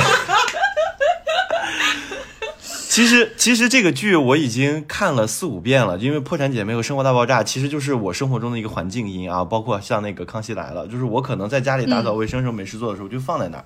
然后我今年看，我我先首先啊，我来预告一下，我们在十八到二十期将会有一期聊一下我们生活中的背景音，比如说《康熙来了》，比如说《甄嬛传》，比如说《老友记》。嗯，我们将会有一期专门聊这个。嗯，我其实对那个《破产姐妹》第一印象，我就是觉得说啊，语言语很犀利，然后调侃一些明星，调侃一些时事政治有关的东西，其实用这些噱头博出位的一个一个情景喜剧。但我今年看的，但我今年鬼，我没想到，我没想到你竟然会这么想他。好的，对，但是我今年看的时候，我收获了太多的感动了。就是两位女主的她们这个 cupcake business，然后在我看来，我觉得跟我们今年的这个放学以后的这个节目的创造，就是嗯神之相似。我感觉我们好像也是在经营着一个一个一个小生意一样，就是从无到有，从忽然之间爆发出来的一个念头，然后慢慢的啊，就是做出来的第一期，然后接到了第一笔单，然后我们一步一步的在向着说要把这个小生意，一个剧里的蛋糕生意，我们的这么一个博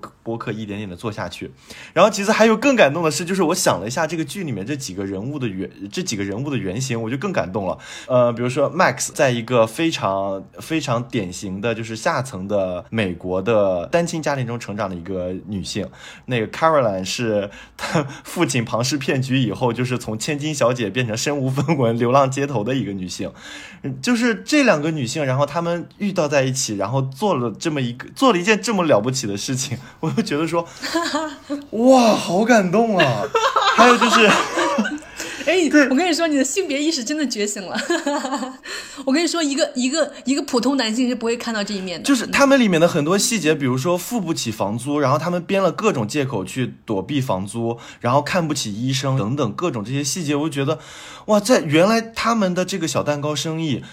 是在这么艰苦的环境中孵化出来的，我觉得这两个女孩好厉害呀。嗯，对。然后还有就是，我觉得更那个的是，就是我发现我们生活中好像有很多一些电视的形态逐渐消失了，就是情景喜剧这种东西。是的。就是我发现这几年，呃，我们市场中好像见不到这种这种类型的东西。而且之前国内最有名的情景喜剧之一也是抄袭的，抄袭《老爸老妈罗曼史》。是对啊，我要安利一下这个 这个，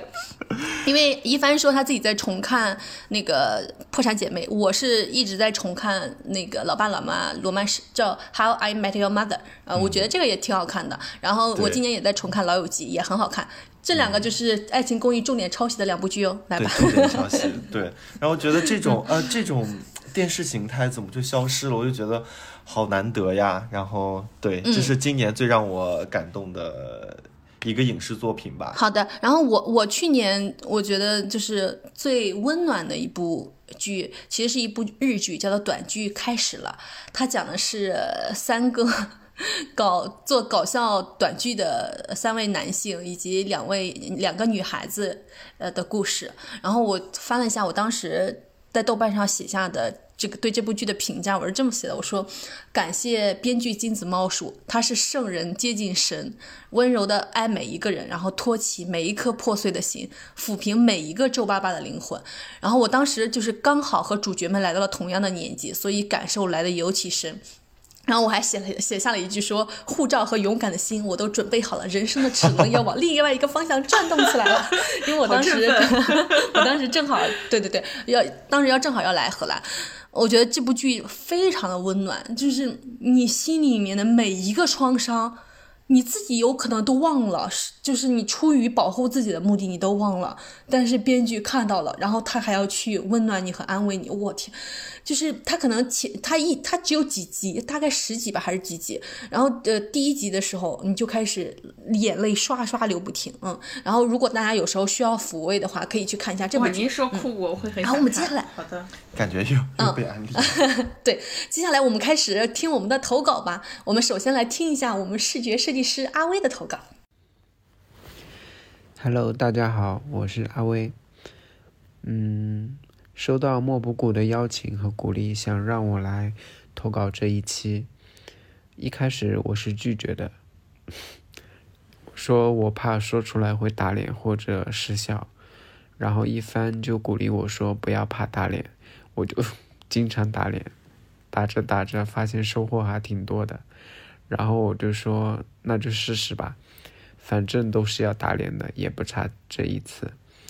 嗯，先说说二零二一年的总结吧，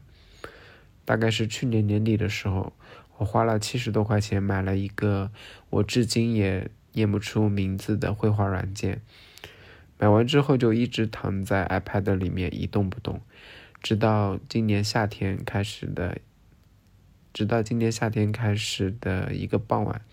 在我骑着共享单车回家的通勤路上，拍下了一张天空、建筑和行人都被夕阳刷成了橘色的照片。突然就有了一种冲动，想要试一试，想说可不可以把这种被日常之美。所治愈的情绪给画下来呢？嗯，于是就开始了我的视频号一百张计划的第一期。节目播出的时候，应该已经画到了第二十期了。当我回看这些插画的时候，我还是很自然的能够回想起来当时的情绪和氛围。我想，这就是这个视频号。在二零二一年存在的价值吧。嗯，另外一个最大的感受就是，我觉得我那七十多块钱没有白花，哈哈。嗯，第二，第二个需想要总结的是，在我给这段投稿录音的今天，我看到了放友们在群里面热火朝天的分享。自己小宇宙的年度总结，我也打开了我的年度总结。到了评选我的年度播客的时候，可能是咱们放学以后的期数不够，就相比像八分呐这些，就是期数很多的播客来讲，就最后没有入选，就备选的几个播客里面都没有放学以后，然后我就自己搜索。嗯，很强强行的把放学以后安插进了我的年度播客。嗯，放学以后治愈我呢，就是一个良师益友，每一期的节目我都会反复的听，常常被主播雨点般密集的警示金句和辛辣观点所击中，像是闷热的夏日午后被突降的大雨淋湿一身，畅快淋漓。然后我会找一些瓶瓶罐罐，把这些雨水都搜集起来，在我干渴的时候喝上一口。所以我真的觉得他很因为这个节目，我开始留意身边的女性，我的母亲、妹妹、同事，观察他们的处境，试图去理解和思考女性权益在日常生活中的失衡，并对自己曾经毫无察觉的粗鲁。与偏见感到羞愧，这种跳脱出性别框架视角的自我审视与思考，是在听这个节目之前从未有过的。嗯，这个节目帮助了我们明确了问题，帮助我们男性更好的修正和完整自己，希望让让这个世界变得更好。在听友群有一张流传甚广的表情包。我想很多听友应该都见过吧，上面写的是：“说实话，在这个群哪怕不说话，只要看你们的聊天记录，我都能学到很多东西。”嗯，我曾经说过，今年最大的幸运就是认识你们，谢谢你们真诚以待。学识和认知的局限让我深知自己的渺小，但是因为认识了你们。让我常常有一种胸腔被填满、热热的感觉。我不清楚这种感觉具体是什么，但是它好像在催促着我向前去做点什么。如果说第一次听完节目去帮节目设计 logo 是出于我的职业本能的话，那么后面我提出为节目绘制封面，就是完全被这种。力量所驱动，像之前地狱和疆域那一期所讨论的，当我们意识到我们应该做点什么的时候，我觉得作为普通人，我能做的就是加入人群，用力的推上一把，让能量传递的巴士走得再远一点。好啦，为了避免将节目变成大型的放吹现场，我就见好就收。下面聊一聊我的新年展望吧。二零二二年的新年愿望，我只有一个，就是离开上海，定居杭州。这个决定对于我来说过于重大，以至于在这个想法真正的实行之前，我都不敢过多的透露给我的家人和朋友们。为什么要离开上海而选择杭州呢？原因很简单，因为在上海我是外地单身，没有购房资格。据我所知，这是世界范围内唯一一个因为单身而被剥夺了购房资格的城市。嗯，就是这么荒唐和野蛮。即便我在这边生活了十来年，该缴的税一分不少，但是因为我不结婚，就永远只能住在一个连滚筒洗衣机自由都实现不了的租来的房子里度过终生。嗯，至于杭州，我很喜欢植物和大自然。呃，杭州有山，自然环境优美。地形地貌都很接近我从小生活的故乡，像很多南方的城市一样，同属丘陵地带。在城市穿行，远远的能看见浅浅的淡蓝色的山峦。这种景象因为太过于熟悉，常常给我一种很安心、踏实的亲近感。这是我在上海生活所感受不到的景象。第二点是离家近。从杭州回老家的话，只要一个半小时，相比上海高铁行程缩短了一个小时，可以更好的去接近回家自由。嗯，第三点呢是杭州，杭州的话，目前还有一个区域是不限购的，可以满足我买房安家的心愿。今年中秋假期的时候，我和我男朋友已经去实地考察了一番，那边自然环境非常好。站在二十一层的阳台望过去，是一大片绿色的山，而另外一个边套的户型，除了映入眼帘的群山，还能看到一大片的湖景，基本上满足了我心目中屋外有山有树、理想居所的憧憬和想象。第四点，我之前买在成都的房子目前还在按揭中，如果用于杭州。购房置换可以全款付掉，这样一来每个月省去了按揭和房房租，也多出了不少的一笔结余。最后一点是我我是一个对家居环境特别重视的人，也特别热衷于去搜集各种漂亮的家居图片，不管我住的地方是多大，在什么位置。我都会竭尽所能的去把它收拾的温馨舒适。我喜欢宅在家里面那种闲适和轻松的氛围。通常外面的天气越恶劣，在温暖的家里待着就越觉得惬意和满足。小时候我们兄妹四人，家里只有两个房间，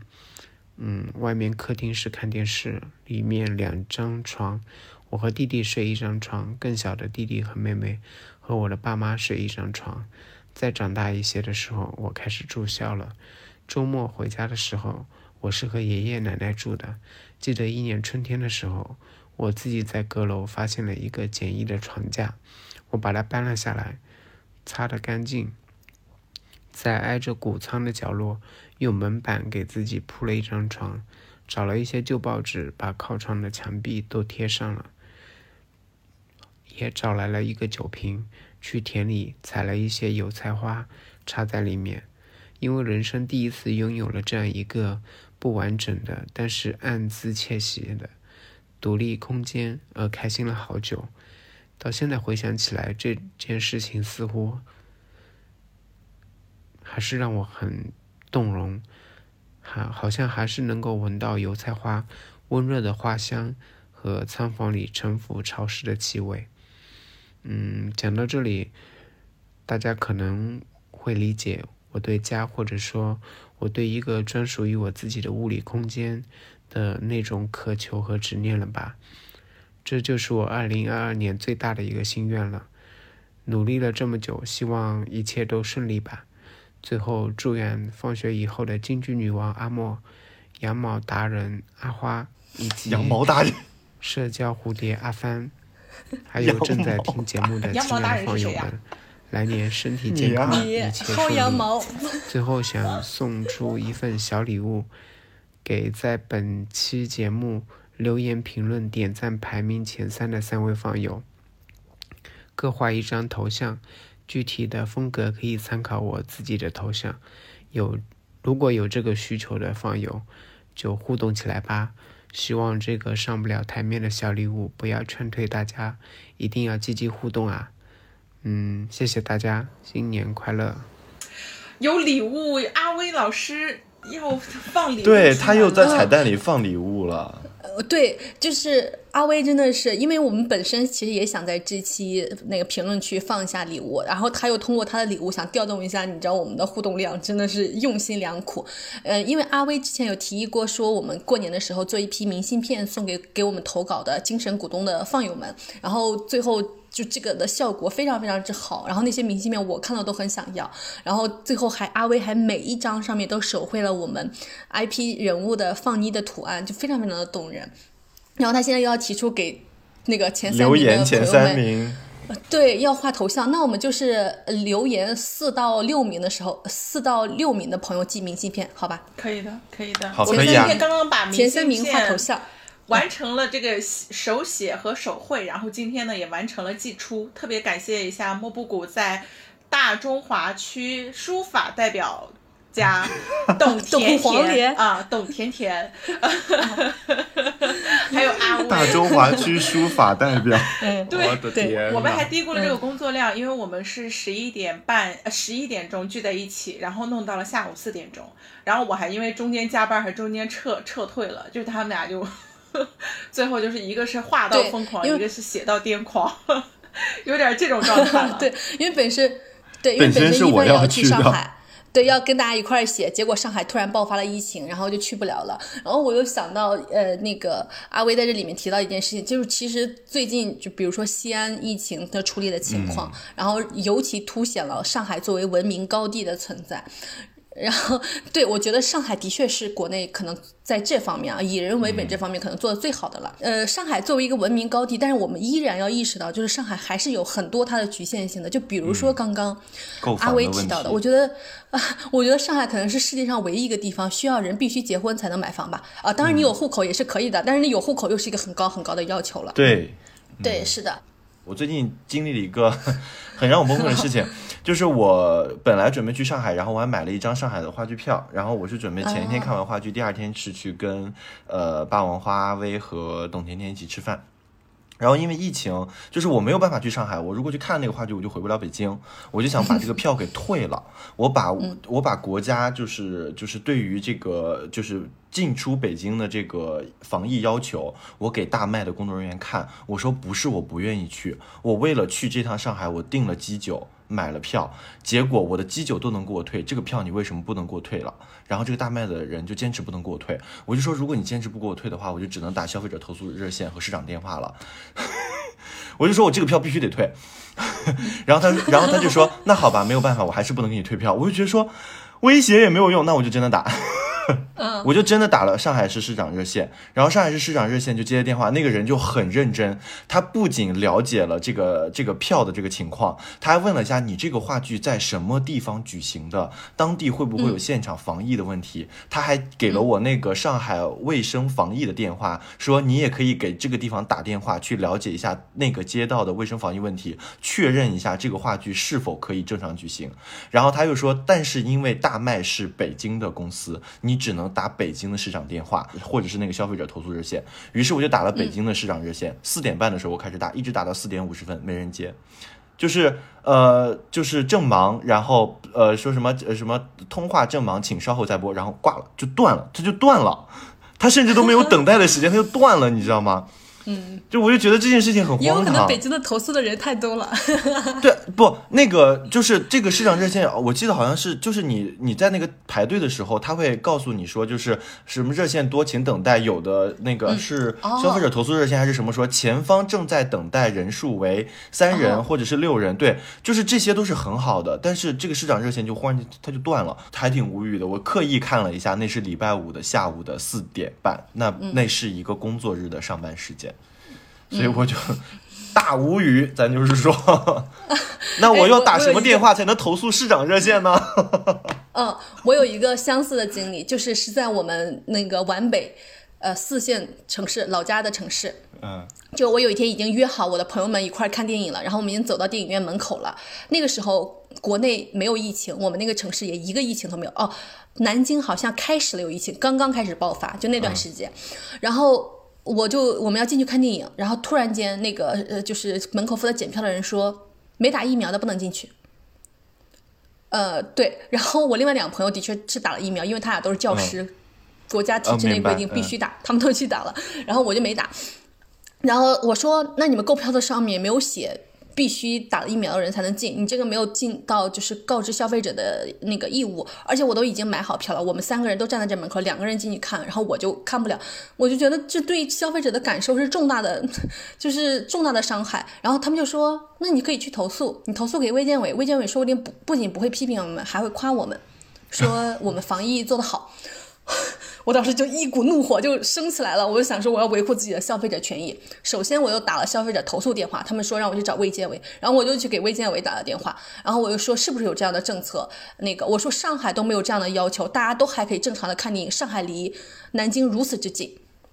为什么？而且它的人口密度比我们更大，完全没有要求说必须打了那个疫苗才能出入公共性娱乐场所，而且全国都没有这样的规定，你凭什么这样对待我？然后卫健委说我们从来没有这样的规定，是那个电影院自行那个那个啥，就是自行宣布解读的。。嗯，然后我就我就我就去打了市长热线，然后过几天市长热线就给我回电话，就我觉得这一点咱们那个当地城市做的比较好的，就是他不管相互踢皮球啥的吧，他还给你一个答复。对，然后他就跟我说，呃，嗯，就好几天过去了，然后南京的疫情就开始猛烈爆发了。他说：“哎呀，你别生气了，我们现在所有的电影院都刚关了，大家都看不了了。”我就当时真的是又气又笑，就是什么鬼？对，就是上海的确是文明高地，但是我们依然要看到它的局限性。嗯然后我也对那个阿威所描述的他的那个杭州的房子充杭满了州真的向往，就好棒啊！嗯，对，我就希望我新的一年有机会能够回国，然后我们几个人可以齐聚杭州，在他的家里。因为阿威之前有给我看过，就是他自己在成都装修房子的图，就他自己买的软装，各种各样啊，简直太好看了。然后他现在在上海，他租的房子，他也软装的特别好看。然后前几天他来告诉我，他之前在好好住上有分享过自己，呃，就是自己软装房子的那些图。结果每一个人都在问他，你这些东西是在他们在哪里买的？而这些东西其实都是他自己做的，呃，抱枕呀、花啊都是他自己做的。后来他又想要开一个淘宝店，然后那个淘宝店其实运行的也很好，就每天都有人买。结果后面因为一些意外情况的发生，然后他就被迫离开了那个房子，然后这个事情就没有继续下去。然后我就跟他说，我说啊，那你以后可以就是用你的名字跟我们放学以后联名出抱枕啊，就是家居啊这些东西。然后回头你你的新房子装修的时候，你还可以拍 vlog 呀。然后我说你开快开个 B 站的账号，他说好，那我就叫放学以后的阿威。我说好，可以，因为我因为我是一个无比喜欢看别人。就是呃 room tour 的那种视频，视频。就是我自己虽然是一个物欲很低，就从来也不装饰家里，搞这些房子有的没的东西，但是我特别特别喜欢看别人如何装饰自己的家里，如何构建自己的生活，因为我我发现我每看一个视频，就能看到一个人生活的可能性，一个人生活方式面貌的可能性，就是那个能让我内心有极大的充盈感，就我觉得大家都在积极的好好的生活，就我也能感染到这这股情绪，所以就很希望之后阿威。就是刚刚他提到的杭州这个房子，回头他能拍视频分享给我们看。嗯，哎，你不是还给阿威写了一封信吗？你要现在读吗？哦，对我本来想说在最后结尾读，然后我可以在现在就读一下给阿威写的这封信。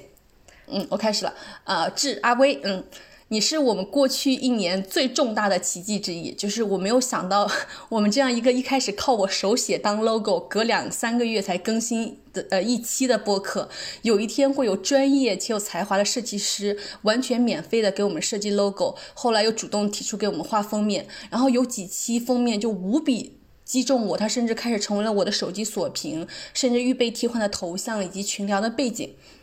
我有一次把你画的一期封面发给朋友看，然后他就说他一开始非常担心这个设计师如果光有热心没有才华可怎么办呀？然后，然后后来他看到我发给他的封面，他就觉得我天，阿威实在太有才华了，我们实在太幸运了。后来你又提出制作明信片送给投投稿的放友做新年礼物，我一开始还觉得这个时代怎么会有人想要明信片呀？然后结果后来我们当。对，当我们开始发邮件告知放友的时候，就得到的反馈是我们绝没有想到的。他让这个播客和他的每一次的参与的创造者们都产生了更深的连接，也让这些创造者们更加肯定了当时自己一时冲动投稿、参与、输出和表达的决定。然后后面你又给播客设计的 IP 人物的形象，然后我们一起想给他配的 slogan 的文案，他的名字，然后还让放友们一起投票决定，都让我们彼此之间的羁绊还有情感的互动更多。然后那个小人，那个小人儿，那个放妮真的是每天越看越好看。然后我就有时候都会觉得恍然如梦，就是我们何其有幸，在没有付出等价金钱的前提下，收获了你如此多有才华的创造。希望我们未来。呃，不仅可以用同等的创造回报你，也可以为你带来绝对值得的收益。然后新的一年呢，祝福你和你所有关心关爱的人身体健康，然后时代的风暴和大雪都能够远离你，然后你能过过安全稳固的生活，并尽情的创造。也希望我能够学会 NFT 相关的操作，尽快成为你的 NFT 经纪人，让你在微博三点零的时代 发财。嗯。好的，这就是嗯，我给阿威的信。我我真的是以很愉快的心情在听的，结果眼泪不自觉的流下来。我觉得阿威的加入，就是让我们一开始对放学以后这个播客很多很荒唐的预言，一点点的都变成了现实。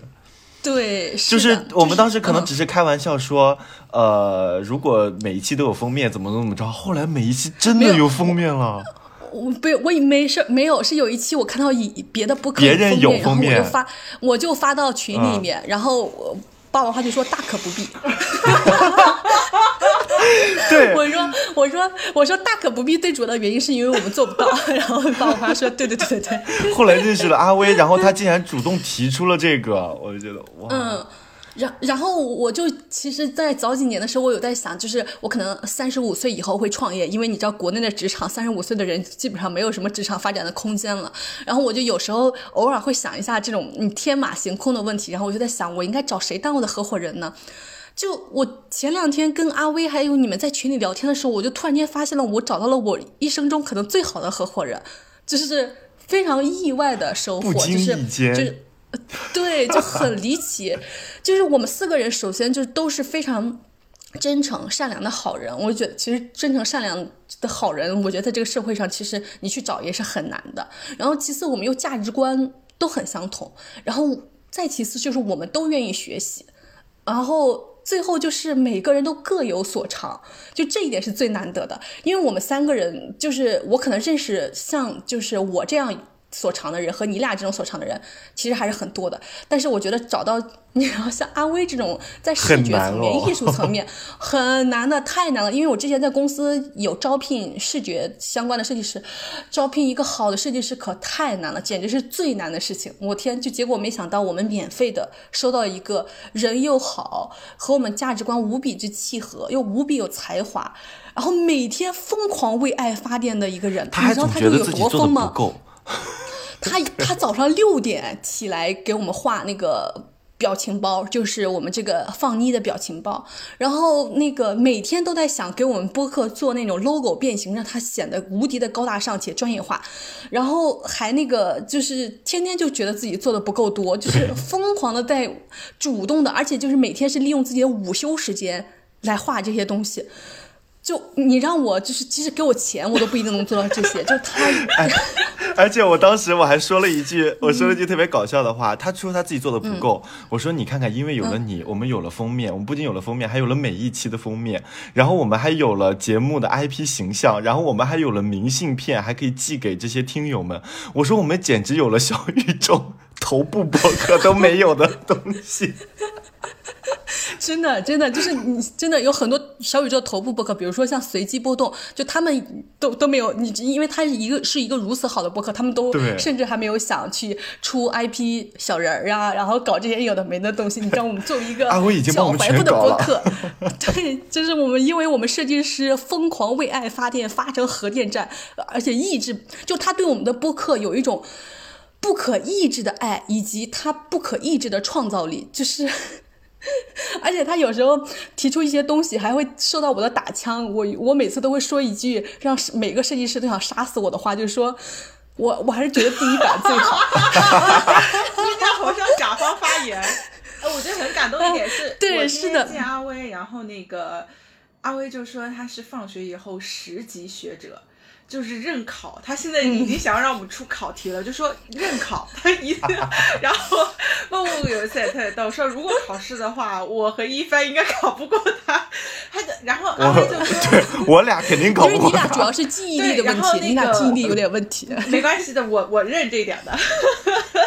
因为那个我觉得都是因为阿威说他就是每一期节目他都听了至少五六遍，然后每一个那个细节呀、环节呀，包括就是他他特别逗。我就是第一期的时候，那个一帆有对我就是，呃，我我在发言的部分呢，他又放了个钢琴曲的那个很巧妙的综艺点，我觉得是挺搞笑的。然后阿威就也发现这些细节点，就很多很多的内容，你就会觉得哇，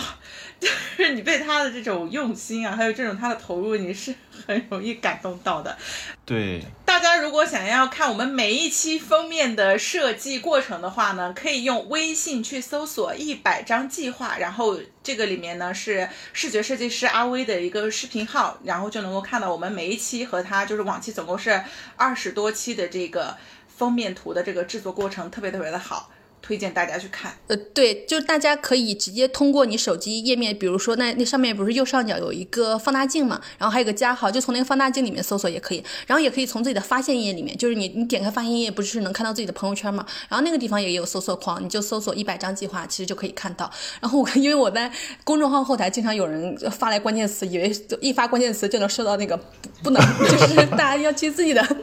自己的微信里面去搜，去搜索。好的，好的。那我们听下一个投稿。下一下一个朋友的投稿是来自霸王花的朋友，嗯，罗罗牙牙，对的。Hello，放学以后的友友们，我是罗牙牙，目前在一线城市一家互联网公司做打工人。那作为霸王花的多年小姐妹，真的是非常不好意思。因为放学以后刚开播的时候，霸王花就开始多次 Q 我投稿了，奈何我这个懒人，文采不佳，还不愿意动脑子，还是个严重的拖延症患者。终于一次又一次的提笔，又一次又一次的放下了，这都一年了，也没说点啥。我觉得我实在是对不住给我爆炸性帮助的放学以后，还有霸王花，还有我自己个儿。于是乎，今天我就要争气一回，即使要踩在录播截止时间的小尾巴上，我也顾不了了，因为可能再过一个多小时，主播们就要开始录了。那由于时间紧张，然后任务重，我得赶紧进入正题了。今天我想分享放学以后对我影响最重要的几个点吧，这也是跟我的年度总结也是有非常大的关系。首先，我觉得。嗯，二零二一年我最大的收获是来自于霸王花的，因为霸王花，所以我开始听放学以后，开始接触播客，开始思想破圈儿，这开始对我的人生进行了实质性的警醒。因为这几年呢，我的进步是很小的，随着时间变大，各方面的固化情况逐渐明显，我都开始不爱自己了，就是这个还是挺可怕的。我觉得我这几年都白活了，我都干啥了都？要是能早几年接触到这些的话，我觉得我可能对我的安排要有另外一番选择。接下来的这个工作和生活的话呢，也可能会有更多的可能性吧。所以我打心眼里要感谢一下霸王花，也要感谢三位主播还有放友们。那希望以后呃可以和大家在放学以后这里一直并行下去。呃，有一点重大的帮助，呃是说，嗯，霸王花找我做这个征集心愿清单的时候，我当时就想了一圈儿，非常认真的想了一圈儿。我说这些年过得轻飘飘的，也没有什么心愿。嗯，而且现在的这个情况吧，也也没有什么多么出色，所以说也没敢有什么心愿了呢。所以当时还真没想出来多少东西。嗯，那所以最终第三篇第三期的那个稿子我就没投。当时回复完霸王花以后呢，我就在想，这样可不行啊！这工作规划年年都在做，对吧？那生活上也不能没有计划，所以我就开始列清单了。大大小小的规划我列了十条，然后后面半年的时候我又不停的加了几条。于是我就清楚的发现。我这一年的增值需求的预算要好几万，于是我就开始从小狗钱钱看起，然后开始理我那些为数不多的存款，然后开始做我这两年的工作规划，一边节流吧，一边做开源的准备。那刚列出心愿清单的头两个月呢，我跟打了鸡血似的，每天都过一遍，然后到公司也会过，甚至过几遍。那么到今天为止呢，我的心愿清单已经完成了一半儿，呃，另外一半儿没完成的需求有一半儿是有不可抗力的因素在，比如说那个 HPV 预约了，但是没有苗，现在还在等的状态。然后考试呢，因为疫情的话延期了，得明年考。嗯，所以完成率虽然不是很高吧，但是我我其实还是很高兴的，至少动起来了。嗯，而且心愿清单对我最大的这个帮助，不光是在于说我完成了多少事儿，嗯，重点是说能让我把我自己的事情理清楚，然后看着它一点一点的推进，这个是关键。那么接下来呢，我也会把我牛年的没完成的计划放在虎年的心愿清单里，然后继续推进，我相信一定会越来越好的。啊，就先写到这儿吧，我得赶紧去找霸王花去了，我怕不然赶不上稿子了。那最后再说一句啊，嗯，我亲爱的放友们，新的一年，请各位打起十二分的精神，热爱生活，热爱自己，感谢遇见，感谢可以并行，为自己的前方努力吧，明天会更好。嗯，晚上听播的朋友们，好梦哦，拜拜。哇，他太好笑了，太可爱了，笑死我了！这才是元气丽人。真的，你们两个加在一起真的是元气碰元气了。然后，尤其是那个心愿清单那一个，因为其实心愿清单是我们的第三期播客，也是我们播客真正开始起步的。就我们播客能活下来，全是因为第三期，能走到这一步也是因为第三期。然后我还想分享一下关于第三期背后的小故事。就大家可去听第三期，可能第四和第四期，因为这两期是一块录的，可能会听到一个非常非常明显的事情，就是霸王花的声音很很少，然后主要是我在说话，然后因为我也在评论区看到说我说话太多了，我来 我来揭秘一下这背后的故事，就是就是当时发生了一个巨大的 bug，就是因为那段时间一帆的工作特别忙，然后当时我们依然在用 QQ 来进行呃录呃这个视频的呃。那个对话以及文件的传输传输，然后 QQ 呢有时候会定期清理一些文件，然后霸王花呢，高好死不死是一个非常喜欢定期清理手机的 文件的人，然后呢又好死不死呢，那个那段时间一帆特别特别的忙，又好死不死他又忘记下载。了那个那个那那那期那个东西，就是你知道把世界上所有的厄运搞到了一起。然后那一期就就就完全没有办法剪，就很离谱。然后呢，我就我当时我又我我就觉得我们这个播客要完了，虽然还没有开始起步，但是已经要完了。然 然后因为当时我不上班，但是他俩又上，呃，那个一帆跟霸王花又上班，所以其实我每次我觉得我在群里面就是想要修复这个事情，比如说让一霸王花去再去找找各种就是。一一通过一些软件把自己那些文件修复过来，以及我让呃一帆也去找一找各种的，然后呢，最后确定找不回来了，我就说就我们就这样硬着头皮剪，我让一呃霸王花再补一些东西进来。就我一直在 push 这件事情，其实最根本的原因是因为我们找了十个朋友来投稿，就因为我是一个就必须事事有回应，就是事事有落点的人，就我不想让那十个朋友失望，就是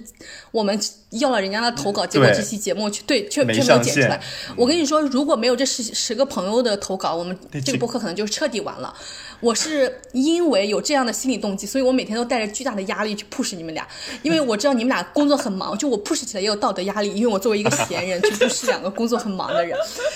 你知道我们每天都在天人交战，我想说 这可怎么办？就是我又不好意思 push 你们，但是我又觉得这个事情如果真的。嗯，没有下文的话，就真的对不起那些朋友们。然后我们这个播客也真的就完了。就，然后我现在想起来，我应该感谢什么？我要感谢天上那道闪电，因为我想起来，一帆有一次发朋友圈说，有一天他看到了天上的闪电，他觉得是我通过上天在告诉他这个信息，让他把这期播客好好剪 好。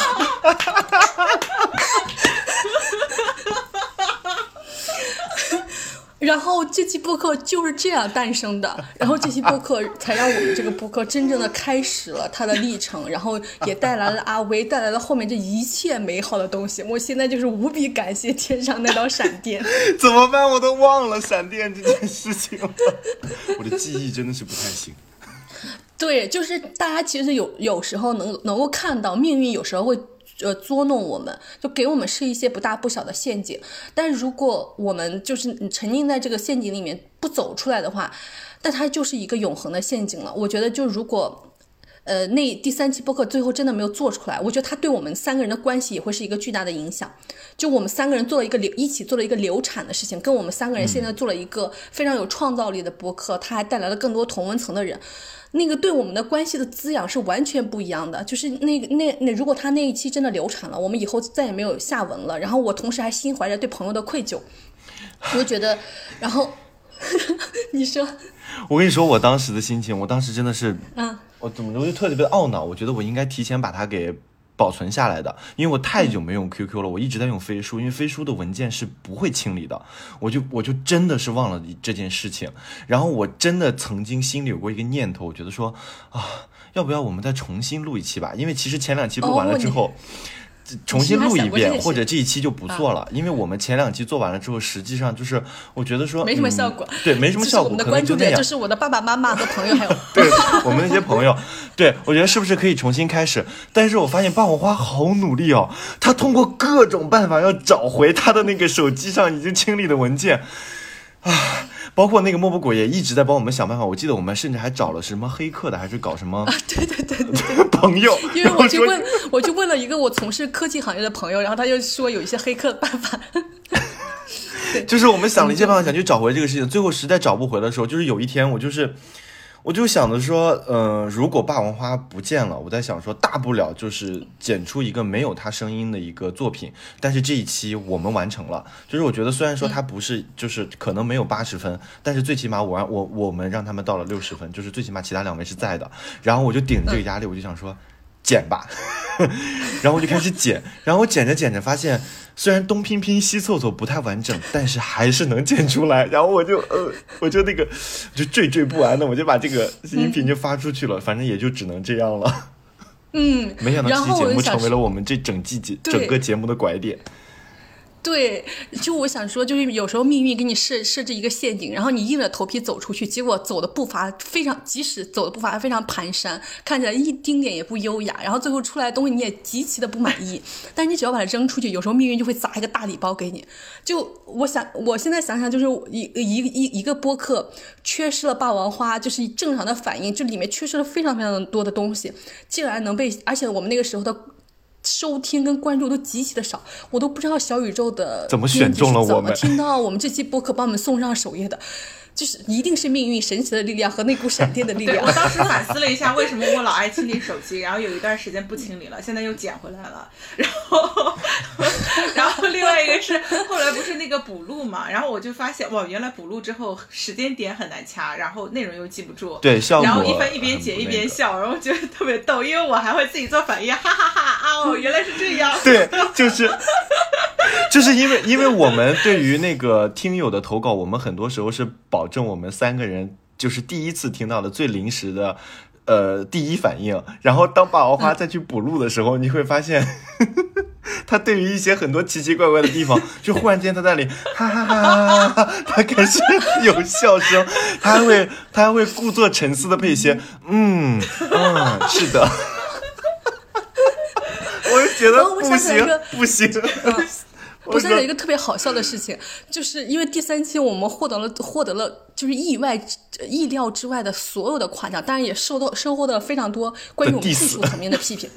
对对技术层面有非常多批评，但那些批评我都全部接受的。嗯，其实如果大家知道我们这背后的故事，就会知道为什么技术层面会有那些各种各样的问题。但是后来我又想到，这也有一个好处，就是霸王花的声音消失了，我们受到的批评会更少一些。因为霸王花在里面就疯狂大笑，他的那个笑声啊，从头在原本的笑到尾。录音里面，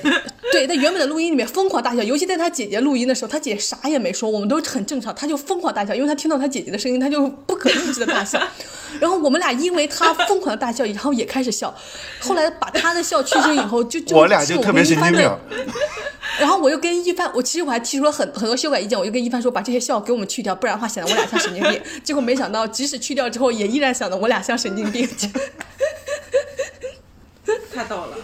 对，然后好的，我们要对，听众朋友们，这个就是对，这个就是一个现在看起来在蓬勃发展的播客，就是一开始差点你夭折的这仿佛是成功家在 在跟大家分享你处在低谷的故事，这是什么？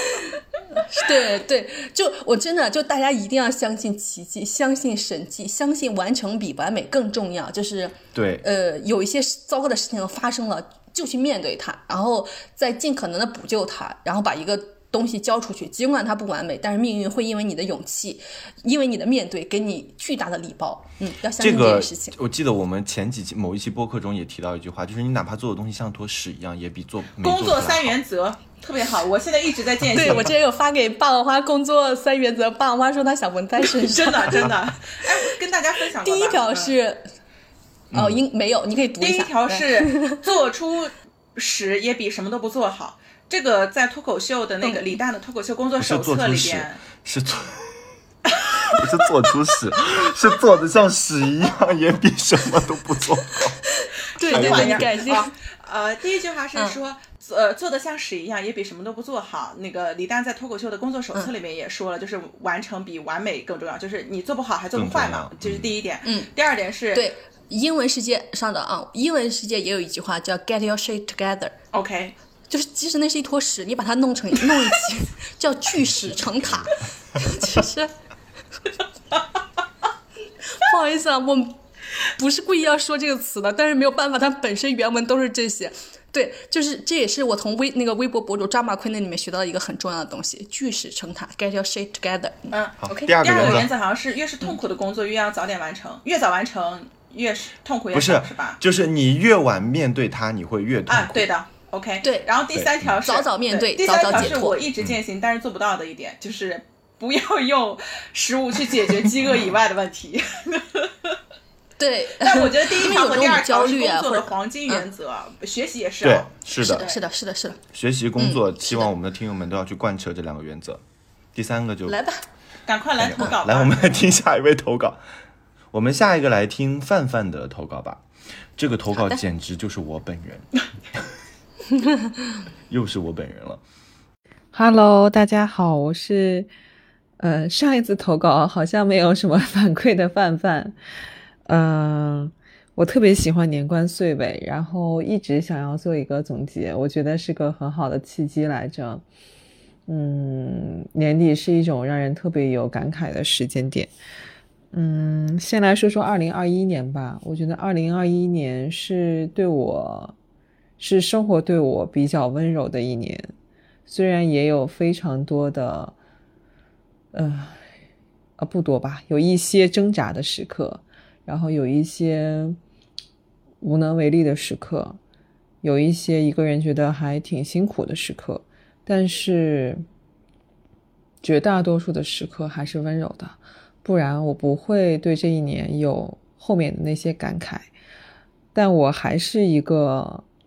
有点拧巴的我，虽然我一直在努力的寻找更多自洽的方式，但是并没有。并没有在这一年就真的做到了自洽，我觉得这是真的很难的一件事情。这一年，我觉得在宏更嗯，在更多的意义上吧，我有更宏观的，就是拓宽了人生观的维度。这件事情变得更宏宏观了，可能小到你对一个人过得好的定义，不再是不再只是他在事业上面有非常大的成就。有了不起的突破，也不再只是他按时按点做了这个社会告诉他他应该做的事情，嗯，可能变得更加的，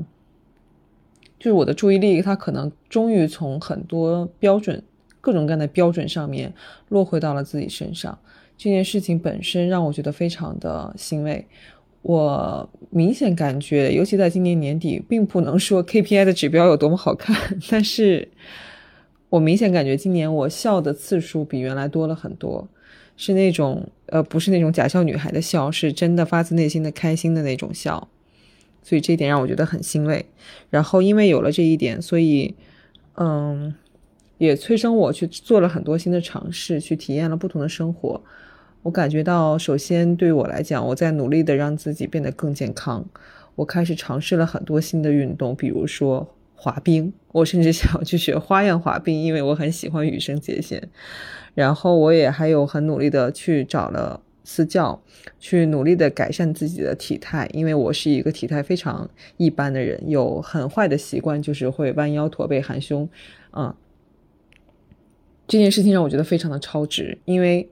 除了在就健身比赛的健身以外，我开始因为健身这件事情，开始让我开始关注自己要多喝水，要关注自己多吃水果，关注自己每天有没有吃绿叶的蔬菜。因为我不是以减肥为最终目的的，我只是希望自己更健康一点，所以我还会关注自己有没有好好的睡觉，可不可以少玩一会儿手机，每天多动那么一小会儿。所以这件事情真的让我感觉非常的超值。我是一个很不喜欢动的人，但因为这件事情，我变得爱动了起来。然后第二个，我觉得基于更宏观的人生观的维度，我开始又终于可以更敏感的去感知生活的幸福感。那些小的触角，他们又出现了。在我生活非常非常辛苦的那一年，我觉得那些触角都被磨没了，我很难感知到幸福。所以我常常会回忆起来自己在大学的那些时刻，为止就是非常的鸡毛蒜皮的小事，也会让我开心很久。啊，虽然说现在还没有做回原来那个水平，但是我觉得已经好很多了。健身之后，骑着自行车从健身房回家的路上吹过的风，呃，周五晚上点了香薰，窝在沙发里面抱着狗看电视剧。或者只是想到今天还有一件开心的事情要做，本身就让我觉得很幸福，所以我觉得这是让我非常满意的几件事吧。但可能对于未来的路还是有迷茫，但是嗯，终于想要开始去尝试更多的可能性了。这是我觉得二零二一年非常算是很温柔的一年吧。对于二零二二年的展望。第一件事情就是希望更健康一点，我还要坚持每周去运动三次。我要好好的规划自己的收入，做长远的打算，不可以再乱花钱了。我要 好好的交起自己的保险，做自己的定投，然后存款。就嗯，第三件事情就是我想拓宽自己 boss 生命和职业的宽度，所以想去尝试更多的事情。要继续的保持学习，去学习一些技能，包括可能。但不局限于 PPT、Excel，可能一些新的职业上面的技能，嗯，新的职业的可能性，还要保持阅读，要多出去看一看，见一见这个世界长的是什么样子。嗯，最后一件事情，然后我觉得也很重要，就是要去爱，在艰难的时刻，或者是在非常迷茫的时刻。没有职业可以建支撑你熬过来，支撑你熬过来的可能只有爱，所以要珍惜身边人，好好的对待他们，珍惜大家有相相处的时刻，花真正的精力在真正值得的人身上，不要被社会拉扯。嗯，这就是我二零二一年的总结和二零二二年的愿望，也祝愿大家新的一年新年快乐，健健康康。啊，他最后好好呀，尤其我觉得他最后一个建议就是去爱人，去爱具体的人，不要跟这个时代共振，不要被这个社会拉扯，然后不要跟着世界一起下沉。我觉得这是非常非常非常重要的，能让我们的精神存活下来的建议。嗯，我觉得大家在这个世界里嗯找到了安放自己的办法，就是发现了更多的可能性，拓宽自己生活的维度。就这个特别好，就是在就是我们就是让自己自由，就是摆脱年龄的限制，摆脱自己发展的限制，嗯自己人生的可能性方方面面，让我们自己的思想更自由。嗯，我想说，我想分享一个，我觉得，嗯，这么说可能有点不好意思，就是我觉得这自吹是放学自擂是吧？我觉得这是放学以后一直在做的事情。哦，真的就是因为我自己能感受到，我自从做这个小节目以来，我自己的改变。我觉得我在听范范投稿的时候，我觉得哇，好像就是我今年的整体的感受。嗯，就最早做播客的时候，我身边很多人，真的很多人都在问我一个问题，就是，嗯，这播客挣钱吗？我就觉得他们太，哎我我就觉得，我就觉得这种人之前之前一帆有截图给我，就是他跟他朋友问他这个问题，我就很震惊，就是谁会为了挣钱而去做播客呀？对啊是不是？我觉得你这个为了挣钱，你可以做一切的事情，嗯。是的。然后我觉得说，哦，当当然，我们既然意外因为播客挣到钱，对对对这是我们完全没有目的计划之内的东西。对，对，我就说，我觉得做播客最重要的，就是最有意义的事情，就是迫使我去阅读，迫使我去思考，然后我还能够在，因为通过做播客，我们三个的交流会更深入，然后我们也能听到了更多听众的投稿，就能你你会更发现说，哦，原来我打开了我自己的世界，然后我看到了很多的可能性，然后挑战了很多自己的一些传统的观念，感觉自己整个人开始由内而外的，就是。就是改变了，就感觉有什么东西生长了，什么东西破碎了。我觉得真的是一个非常大的收获，反映在我们的很多的呃听友的身上，可能就是觉得。哦，好像自己的生命被拓宽了，好像自己的视野被拓宽了，感觉说哦，是不是生命中还有一种全新的可能性？然后大家都似乎因为听了节目变得更勇敢了，似乎都因为听了节目，对于很多事情去解决生活中的很多困难，好像更有方法论了。然后面对很多困难也都不害怕了。所以我真的觉得，希望所有的放友们，接下来的一年两年都是这样的，我们一直处、一直处在这样的状态中，我觉得真的很好。对，因为我就是我有一天收到一封稿件，然后这位就是之前有给我们投稿投稿过的呃一个一位投稿者就说他这。过去半年的生活发生了天翻地覆的变化。他说是是因为放学以后给他打开了一个小小的裂口，让他产生了这样的变化。然后我当时就有给他回复邮件，我说就是这个绝对不是放学以后的功劳，这个绝对就是因为你本身就是一个有勇气。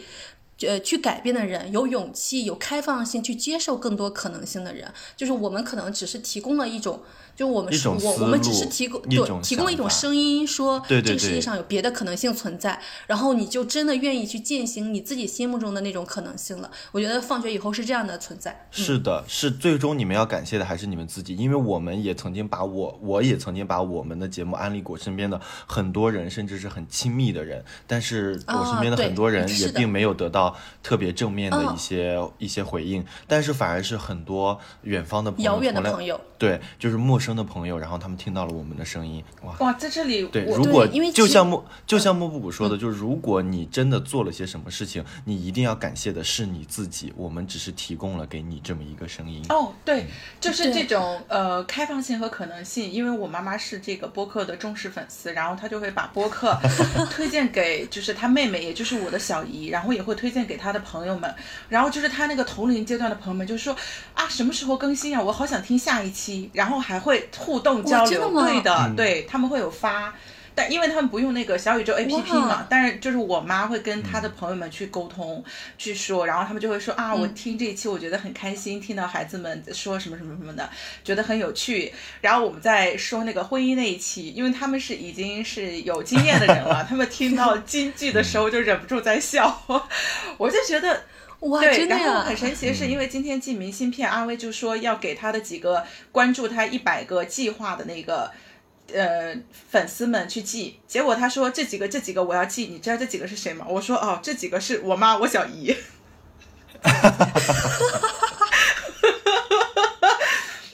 然后我我我真的，所以我就觉得说，已经处在这个年龄阶段的女性哦，然后呃，我我身边所认识到的，我觉得她们都依然在保持一种开放性的一个状态，就是在听，嗯然后还有一个就是那个我们第十二期终身学习的播放量很高，我今天也在跟那个董甜甜跟甜甜在说，我说好意外呀，为什么会有这么多人去关注去听？然后甜甜她就说，之前有跟木布谷沟通过这个问题，她给到了一个答案，她就说会用小宇宙的人就是终身学习的人。学习的人对，嗯然后哇，我当时就被打动了，就是跟我们刚刚回应的这个问题点是一样的，就是如果我们在打开自己，我们就是在接受，嗯、可能性。嗯，嗯，因为就是刚刚一帆提到的问题，我也有遇到，就是我身边的朋友，呃，就是可能也受过很高等的教育，然后你给他分享博客什么的，嗯，那就是风吹不进，雨打不进，就是而且每天。特别特别的负能量，然后完全也不愿意改变自己，又对自己的生活没有掌控的能力，天天吐槽和抱怨，但是又不愿意做出任何改变。我所以我就跟想跟所有的放友说，就是如果你因为我们的播客做出了一丁点的改变，那个改变绝对是因为你自心，呃，就是你本身的原动力，不是因为我们，我们只是提供了一种可以确认的声音，嗯。而且还有一句话说是你是你花最多时间在一起的五个人的产物，你也是你过去五年花时间做的事情的产物，无论你是否有意如此。其实我觉得就是也是那个张小雨那期播客叫“请管好你的企鹅”所主要要传达的意思，就是我们其实要谨慎的挑选自己信息的来源。然后呢，我们身边就是比如说命运安排我们在成为同一个班级的人，成为一个同同事的人，他们并不必然是我们花最多时间在一起的人。就是，而且我们可能只跟这些人在一起一段时间。你有时候常常会觉得，我跟他们不是同路人，为什么我却跟他们困在同样的一个环境中？就是我希望大家就是可以知道，就是你只是跟这个人有一段时间的交一段时集，间的重叠，对你，你本质上你成为什么样的人，还是跟你这个人本身相关，而并不跟你你就是我们总觉得我俩在同一个学校，我俩是同一个班的，我俩在同一个公司工作，那么我们之后获取呃所取得的成就，所能开拓的可能性，应该是大差不差的，绝不是其。实不是的，嗯，绝不是这样的，就是我觉得，就是你们即使大家同在同一个班，同在同一个公司里，也有很多人会把自己非常大量的时间花在阅读、写作、听播客，获取新的信息，呃，获取新的资讯，获取新的那个滋养。但是有些人，你知道，就可能我可能 diss 一下啊，那个你们的平台，呃，可能用于刷抖音。对，就搞的有搞一些有的没的，用于躺着，就这些事情身上啊。我不是说躺平不好啊，我是说，就一个人身体上可以躺平，但是精神上最好不要躺平能躺平。啊、对，要精神上要保持抵抗的意识，嗯。然后，对我想说，这大家真的谨慎挑选自己的信息源，然后呢，多和多听能和你共振的播客，多听那些你内心想获得确认的声音，嗯我们开始下一个吧。嗯。好，那我们接着听下一个，嗯，下一个投稿真的是一个战士啊，叫苍狼，她是一个女性，好的，亲爱的放友们，大家好呀！我想趁着投稿的机会回顾一下我的二零二一。二零二一年是我参加工作的第一年，因为我的专业是工科的，所以入职的单位也是工科背景的。入职后，我发现我是我们单位新入职的唯一女性，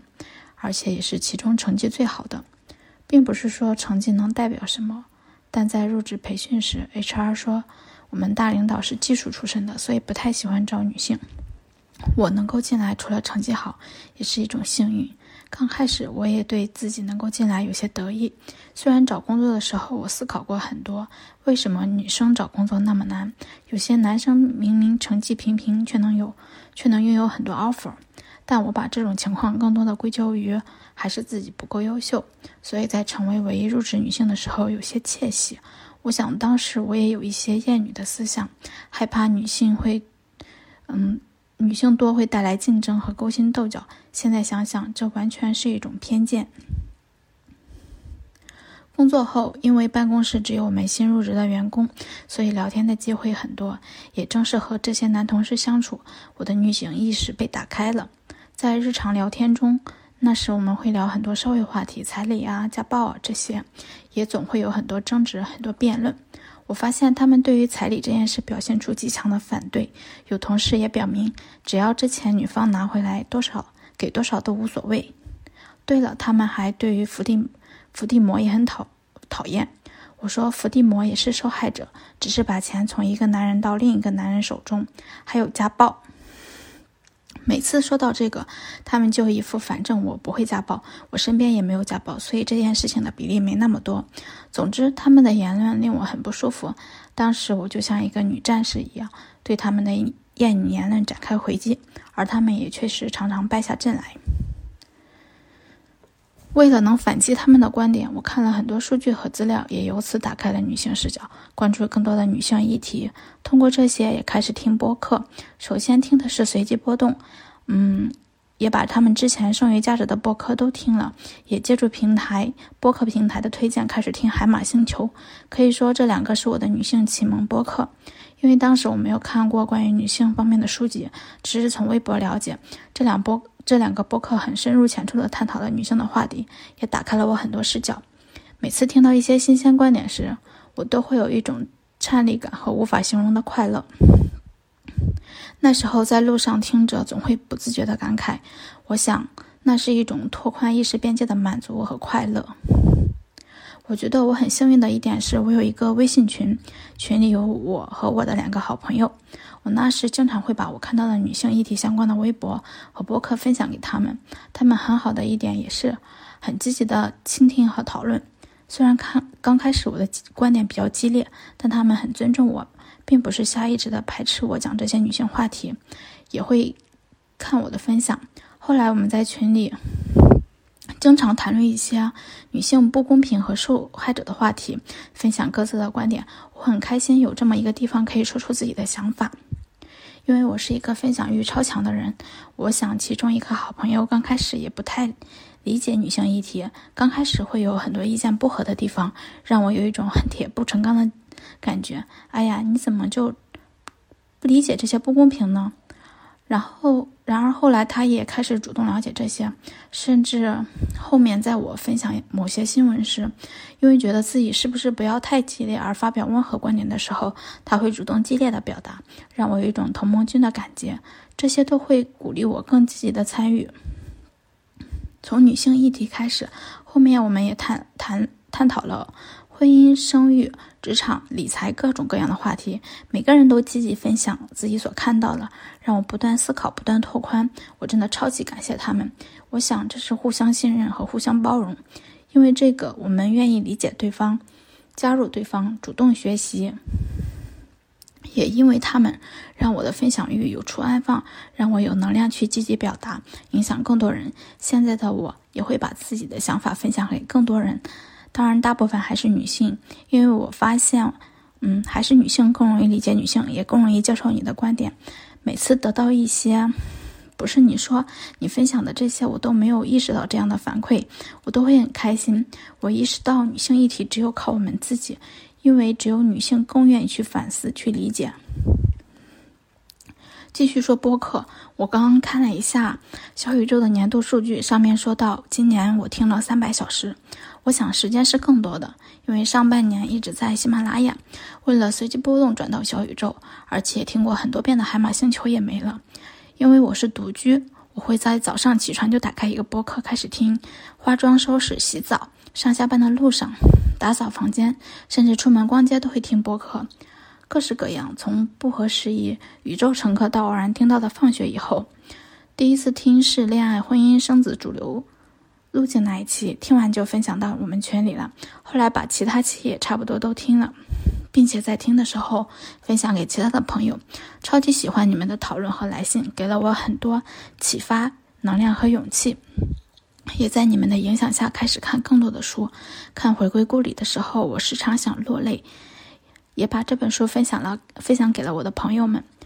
之前并不是很愿意读书，因为我的注意力老是被分散。我也这样，我也知道这样不好。但最近沉下心读书，发现对于读书的一个好处，比如白天看书的时候，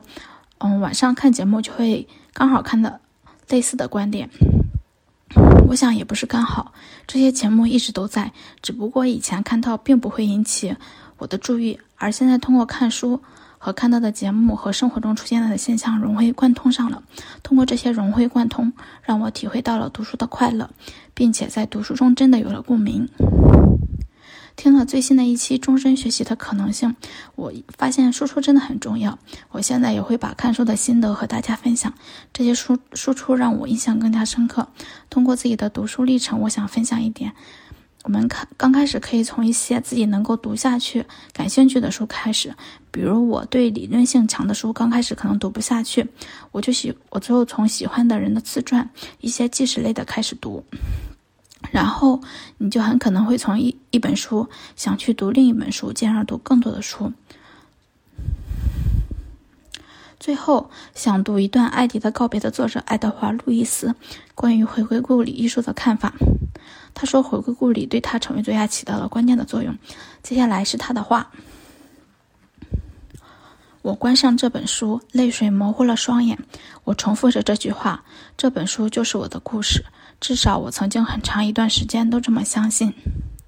直到有一天，我不知为何。”但是我不得不承认，其实现实并非如此。当我第一次读《回归故里》时，我几乎从未读过任何书，更别提什么写作了。虽然我童年时曾经试图有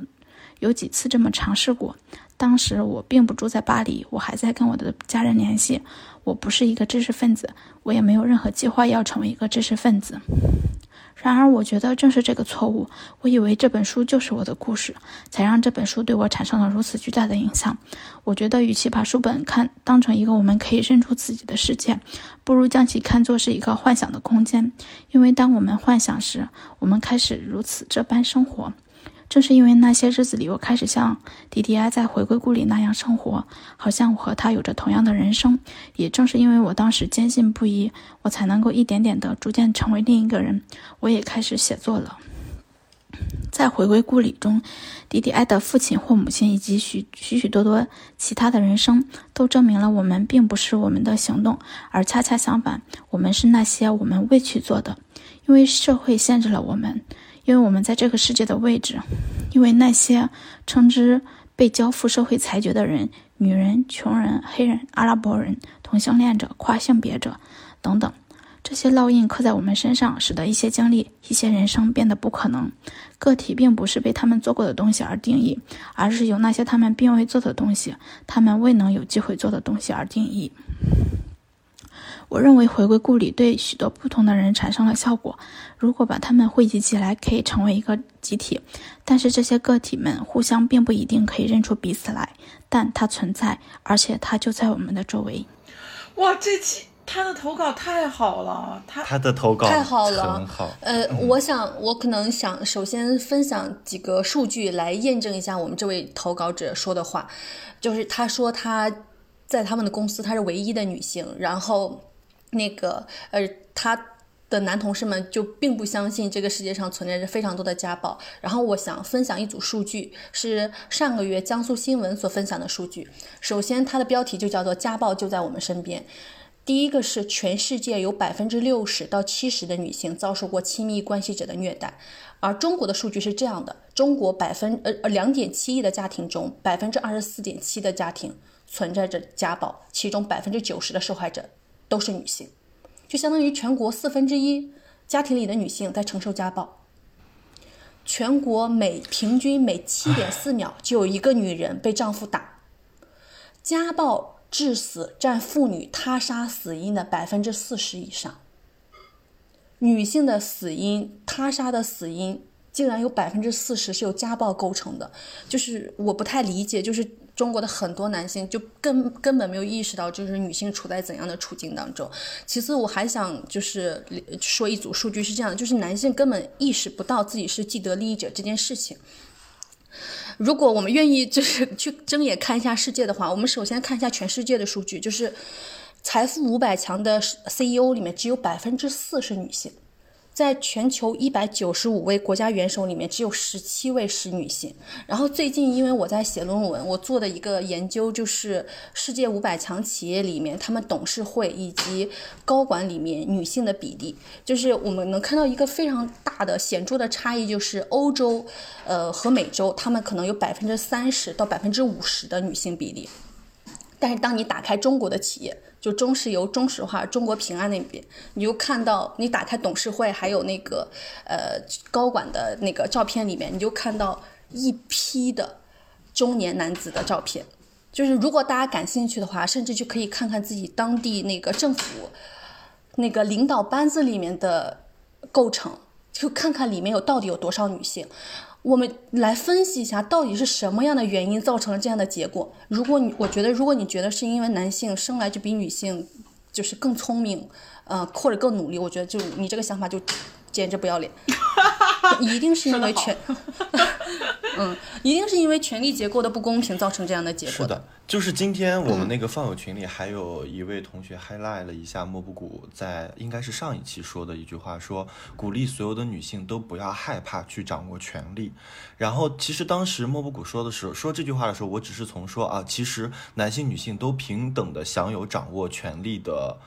呃，自由和机会，对可能性。但是我今天想真的去想象了这样一个画面，因为我一生活在的家庭就是是我的父亲一直在主导着整个家庭的走向，掌管着整个家庭的命脉。我就想说，如果说变了，不是我的父亲，是我的母亲，我的家庭是不是会变得更好？鸟山，鸟山，家庭会富裕，感觉会变得不一样哦。然后我就想说，那我们从家庭出发，我在想说，那如果这个是这个社会的法官，这个社会的。政治方面的从业者，或者是教育方面的从业者，或者是其他各方面的从业者，如果都多一些像我母亲这样的女性，她们掌握着最核心的权利，那这个世界是不是真的会变得更包容、更美好、更温暖？我就觉得哇，好像是这样的。所以就是我我嗯，前一阵子的时候，我又见了一个很久以前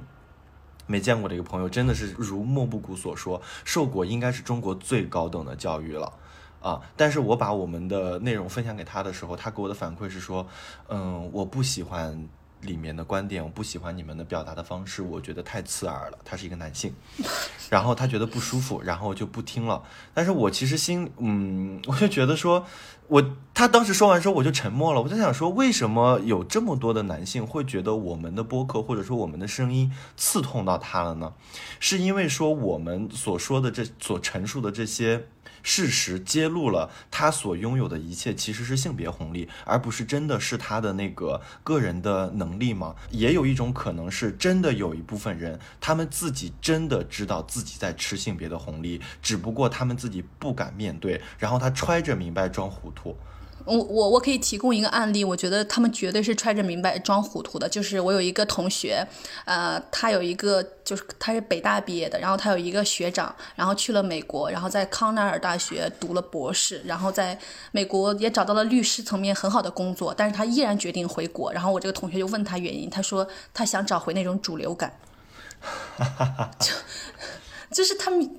他他知道他在哪个社会能成为真正的主流。是的，我就觉得这些揣着明白装糊涂的人，就他觉得他揣着明白装糊涂，别人就会沉默嘛。然后就有些人发生了以后，他就会觉得，呃，被刺痛了。然后他还冠以说，呃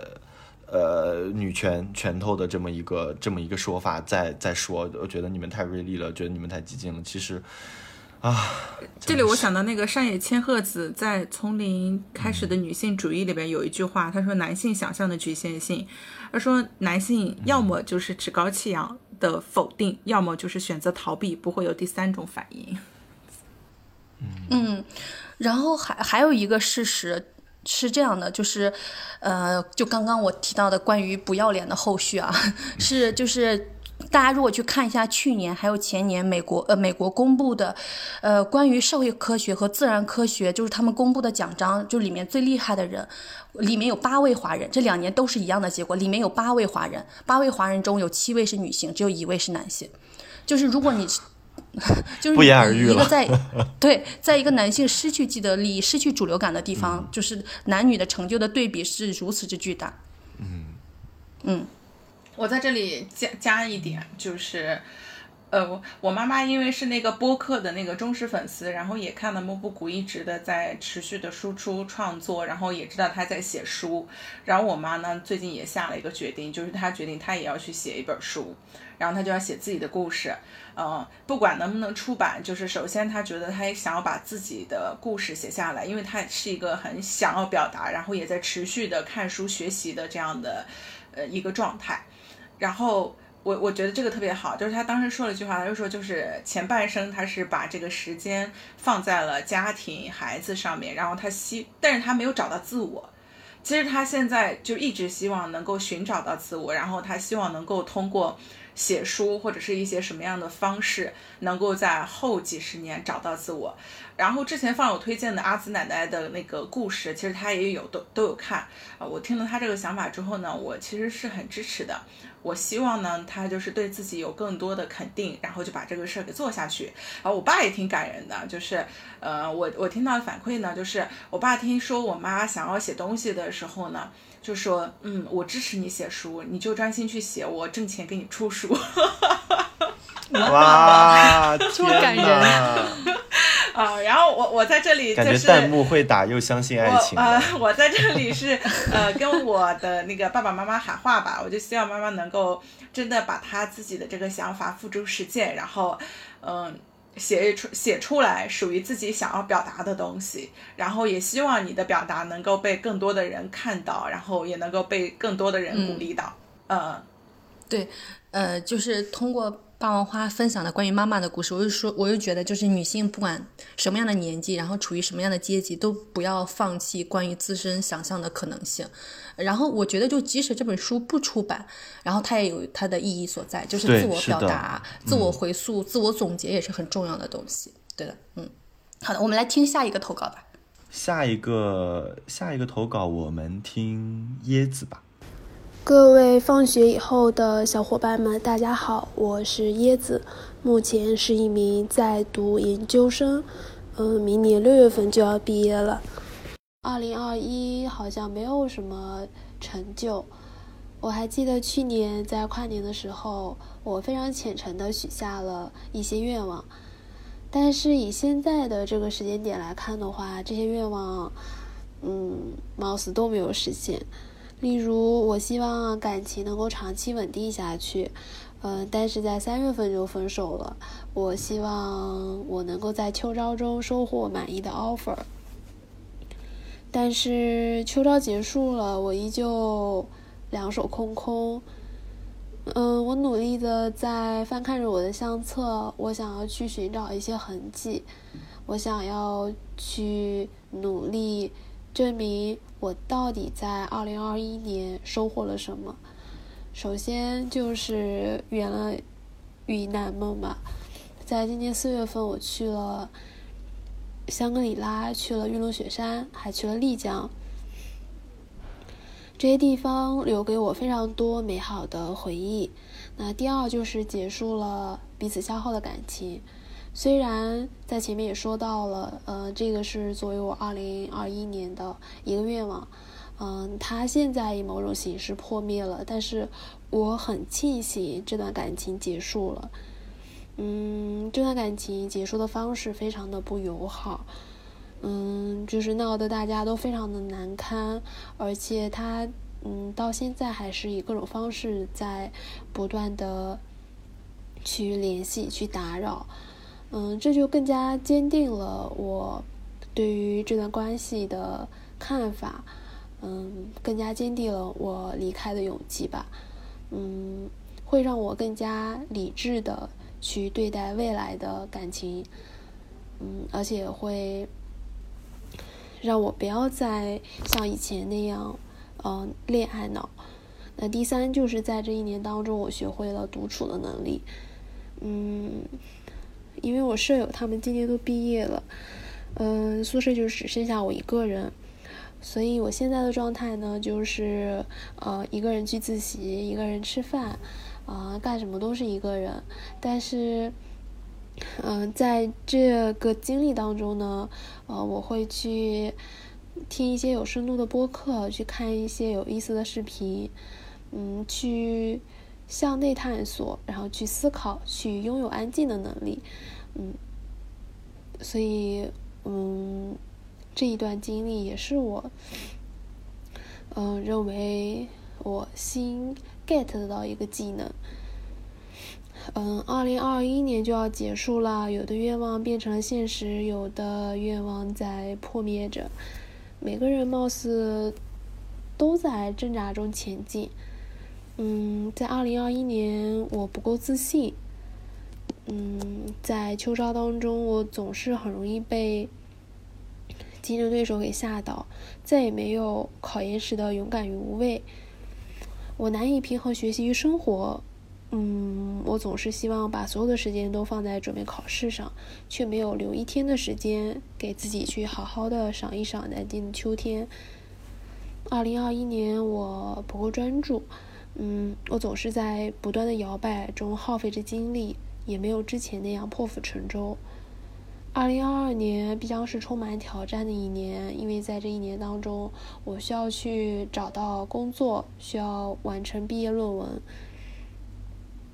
嗯，虽然一想到这些，我呃压力都会比较大，但是我又会对二零二二年充满期待。我希望去表达，去体验，嗯，去爱，去出走，去阅读，嗯，去勇敢的追逐自己喜欢的东西。嗯，最后很感谢放学以后的三位主播们，谢谢你们带给。我们这么好的节目，嗯，而且教会我如何更加积极的去表达，嗯，要通过阅读的方式进行深度的思考，要勇于游到海的对岸去。非常感谢你们的陪伴。其实听完了这个椰子的投稿，我有我我想从另一个角度分享一下，咋说呢？有点羞耻，就是我会在比如说呃年度总结啊或者什么的时候，会特别特别容易发现自己生活中哪些做的不好的地方，特别容易发现自己的缺点。但是我以前就很少改，我感觉好像把这些缺点发现了以后，好像它就不存在了。但其实这些事情都没有。就是它还依然存在，然后有很多可能自己做的计划，感觉把计划做的特别完美，但可能在执行的过程中有问题，然后我也觉得哦，这件事情好像已经做了一样，所以我听完这个椰子的投稿，比如说去阅读啊，去出去出走啊，去追求自己想要的东西，去完成什么什么什么什么等等这些，我曾经有一段时间也是有很多这种想法，但是我都没有去落实，所以我觉得我们有这些想法很关键，但是更关键的是你要迈出去那一步，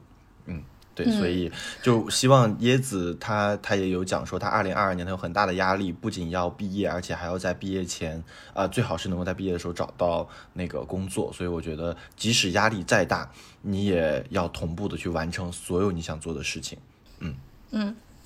哦，我我要跟椰子说一句，我和你我和你一模一样，我和你面临的情况一模一样，就是我毕业论文的压力，就现在已经开始了，我下周就要交。那个开题报告了，然后我也要就是疯狂写论文，然后疯狂找工作，各种的东西。嗯，我和你同在。对我也是特别希望椰子二零二二年就是首先论文顺利过关，然后找到自己比较喜欢的工作。嗯，然后他说到那个去丽江去玩，然后我就想到就是我去年的时候跟莫布谷有一起去了那个，就是包括我来上海嘛，然后我们一起去了那个迪士尼看了一起看了五周年的烟花，然后而且那天为了去迪士尼，我还是那个周二休了一天假，然后当时我还在复习考试。就是疯狂拼命学习的一个状态，就是周末周末的时候都跟莫布谷在图书馆，然后 找了一天工作日去玩，就是深刻的感受到了那个 start hard 那个 play hard 的那种感觉。我我觉得，呃，可能是莫布谷有这种魅力啊，就是觉得这种还是挺刺激的。我跟你说，当因为当时跟我一起复习的一个同学，他听到我说复习中途说，我说我正在看烟花，他说你疯了吗？就是以为我是一个学习到不行的人，然后。我居然会还工作日休假去玩，但我感觉这种状态其实还挺好的，就是正是因为我们有想去玩的想法，我们有想那么多想要去实现的东西，那我们就把现在手下的要学习的、要考试的、要工作的把它做好，这样我们才可以玩的更爽、更更过瘾。嗯。而且我是觉得人其实是可以同时做很多事。当然，我不是说你同一时间啊，就是如果你把你的一天或者两天或者一周，你把它切开看，其实你你可以同时完成很多事情。你并而且甚至你有可能。其他事每一件事情都完成的很出色，然后同样也没有耽误你的学习。有的时候你反而你每天一天二十四小时，你抽个二十个小时或者是十几个小时，全都扑在学习上，你反而会觉得无比的累，然后思想无比的无比的禁锢，然后就觉得感觉我又很努力，但是我又没有学好。对，所以我其实对对对，你其实可以去好好的去安排你自这些时间，你要允许自己每天有一个小时去去想想别的，去阅读一些。别的东西，然后你也可以允许自己去锻炼一下，对，去追求你想要的东西，并不是意味着说，呃，毕业就意味着说我那接下来的几个月全都集中精力在我的论文上，我就能把它搞好。嗯，其实其实不一定是这样的。对，而且那个目标定了之后，比如说那那个迪士尼游玩定了之后，你就真的，你你学习和什么呢，你都更加的有这个目标性，你都能够有这个期待感，赶在什么什么之前把它搞定。对的，我就说，那我一定要去，一定要去玩，一定不能错这个时间。而且当时正好是木布谷马上就要去荷兰了，我就想无论如何都要把这个时间。那没有，那没有，你记错时间了。我们是五月份去玩，我的脑子就忘了。就是说当时去的那个想法很艰辛，还是依然可以活着。嗯，对。然后呃，对，然后后来呢，也是顺利的通过了考试。嗯。然后我又记得，就是当时那个我们去完上海之后呢，又去苏州，然后暴暴走了两万多步去诚品书店。当时要去诚品书店买那本男性的衰落，结果居然还没有。啊，这个。然后去完诚品书店之后，我们。呃，我跟莫布谷已经累到不行了，然后我们还在录播客，是吧？我记得，对，当时还录了两期。莫布谷是在，对，莫布谷是在苏州，然后我当天晚上赶回来上海，然后对我们三个人又一起异地录了五个多小时的播客，就是我们几个人的睡眠都是不充足的，就是睡眠不够，体力不够，精神也不够，就是你那时候都觉得说人怎么会这么疯狂，就是怎么能这么够用？但是你现在就是回过头来之后又发现，哎，好像也也还好。这就是豌豆姐姐写的，这些小姑娘小伙子一个比一个能熬。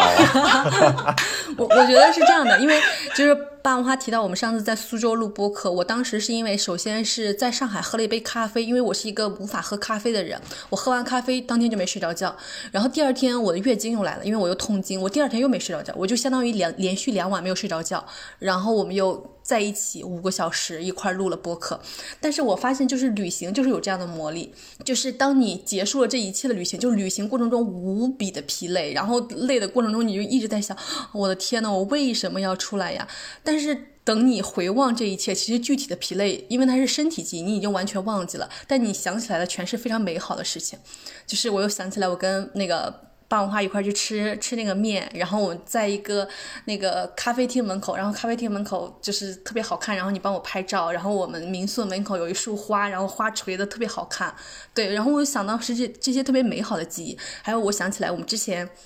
一起去台湾跨年，然后我们去那个九份，哇，从九份看下去，哇，那满山的灯火太漂亮了，然后我们还当时在那个台北市政厅一零一。下面，然后一块看演唱会，免费看了一下演唱会，对，还有烟火，高跟鞋，对对。然后当时我们全天就不坐地铁，然后也不打车，全靠走路。对吧？然后住的也很。走完之后又去按脚。对，住的也很糟糕。然后后来脚累到不行，然后又去按脚。就是其实现在你想起来，所有的疲累都忘记了，想到的全是美好的记忆。还有我俩一块儿当时在上海跨年，为了吃一个火锅排队六小时，凌晨三点才吃完，又打不上车，骑自行车冻到要死，骑到黄浦江畔发现过不了江。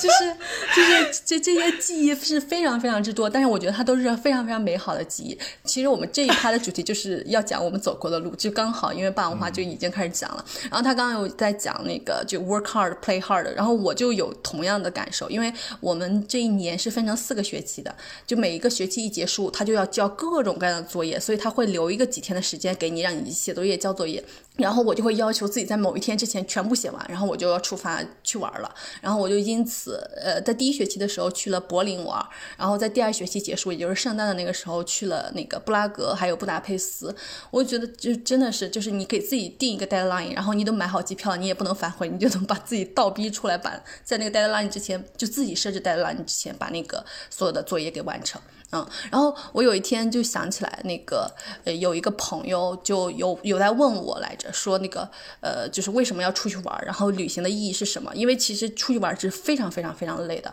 但是我后来我又想到有两个点，第一个点其实其实就是我们播客的一个主旨，就是看见日常之外的可能性。因为你就是你，其实你出去就是去逃离日常，去体验就是各种景色呀、城市啊、人物啊，还有人的各种可能性。因为我这次就去那。那个布达佩斯，我就在欧洲 吃到了我在欧洲吃到最好吃的中餐，甚至可能是我活了二十多年吃到最好吃的烤鱼。对，然后，然后我我见识过你吃完的那个盘子，太干净了。对，是的。我想用一句特别特别不不雅的话说，我真的是我觉得比狗吃的还干净。然后很离奇的就是我在布达佩斯见到了非常多的华人，就我随意坐下来就有华人问我说：“哎，你这旁边有人吗？”就是我也不知道他咋看出来我是中国人的，就用中国话在问我。然后我就跟跟我拼桌的华人在聊天，就你就能看到我，就这个世界上勇敢的华人为了追求自己想要的生活方式，能够做出多么决绝的选择。就是有一个妈妈是从呃大庆油田来的。就是他为了让他的孩子脱离内卷的教育，然后他是一个就是从事呃推拿方面工作的，他就带着他的孩子来到了布达佩斯，他在那个布达佩斯唐人街呃做推拿方面的工作，然后小孩的适应能力也是非常强的，然后小孩就来到这儿就火速学会了英语和匈牙利语，就都很厉害，嗯，然后我就觉得就是。你就看到这个世界上和我们就是同根同源的人活出了不一样的可能性，就对自己也是很大的鼓舞还有指引。而且我们我这几次旅行，就都是和陌生人一块去旅行，你知道，就是在 网上认识的网友。我之前去新疆也是，就是整团的全是中老年网友，就不是都不是网友啊，中老年的陌生人。拼团。嗯。对，你就很神奇的发现，我，你运气真的超级好，就是能遇到全团二十多个人全是好人。然后我这次是 在那个网上认识的朋友，然后和大家一块玩，哇，就全都是非常非常好的人，嗯嗯。然后我就觉得这个是一个，嗯，就是旅行出去旅行非常宝贵的地方，就是你能看到各种各样的人，还能看到各种各样的可能性。然后另外一个点就是，我觉得就是刚刚提到那个 work hard play hard 的部分，因为他其实出去玩很累，然后但是我每次你知道疯狂学习，就是看不到头的时候，我就是靠，我就是靠我，我觉得我马上就要出去玩了，以及我过去。关于过去那种出去玩的美好的回忆，我就是支撑住自己。然后我之前有发过一个朋友圈，我就说，我就说是出一趟门看一个新世界，就是点一盏灯。你之后困顿于生活的五花大绑时，你想想起满室的灯盏，你就能再撑一段时间。然后，因为我就有时候我我就晚上有我想起一句诗叫“铁马冰河入梦来”。我有时候晚上睡觉之前，我就能想到那个。九份的灯火，大乐的灯火，然后就各种的灯火，就是进入梦梦里面来。还有之前我跟我朋友一块去那个越南的，呃美奈和大乐一块玩，然后也看到各种各样的灯火。然后我们在跨年夜的当晚，就是全世界各地的人一起在沙滩上，就是一个德国的 DJ 在那打碟，我们一起跳舞。然后我当时我室友还说那是他三十年来最快乐的一天。对，所以我就说，就是新的一年，我就有一些愿望，就是说还能继续的出去玩。比如说，我马上第三学期要结束了，我就想说，我能够去巴黎玩，去巴黎的迪士尼去玩一玩。然后呢，有机会也能去南欧、去北欧，就把。能探索的地方都探索一遍，然后还有一个很大的愿望，就是我希望能够，就是在我工作之前，我用我能用两个月的时间，就是回国一趟，然后首先去阿威的新家，我们一块儿去看看他，看看看他的装修，然后跟他的狗玩一玩。还有一个愿望，感觉阿威压力好大哦。对，嗯，然后我们还可以，我希望我们可以就是有有机会一块儿去泰国玩。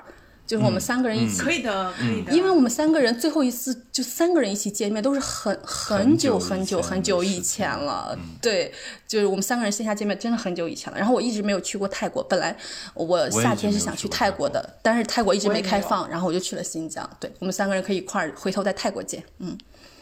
对，我嗯。二零二一年，我觉得去过的地方，当然因为出差去了很多地方，但印象最嗯。让我深刻的还是三亚，这是我第一次带我妈妈去旅行。哦，然后我心愿清单的那一个，对对对，嗯。然后然后呢，我觉得这次旅行其实，嗯，怎么说呢？它对我来说可能就是一次正常的出行，一可能就是一个普通的周末，但是对我妈妈来说，那是她真正意义上的人生中的第一次旅行。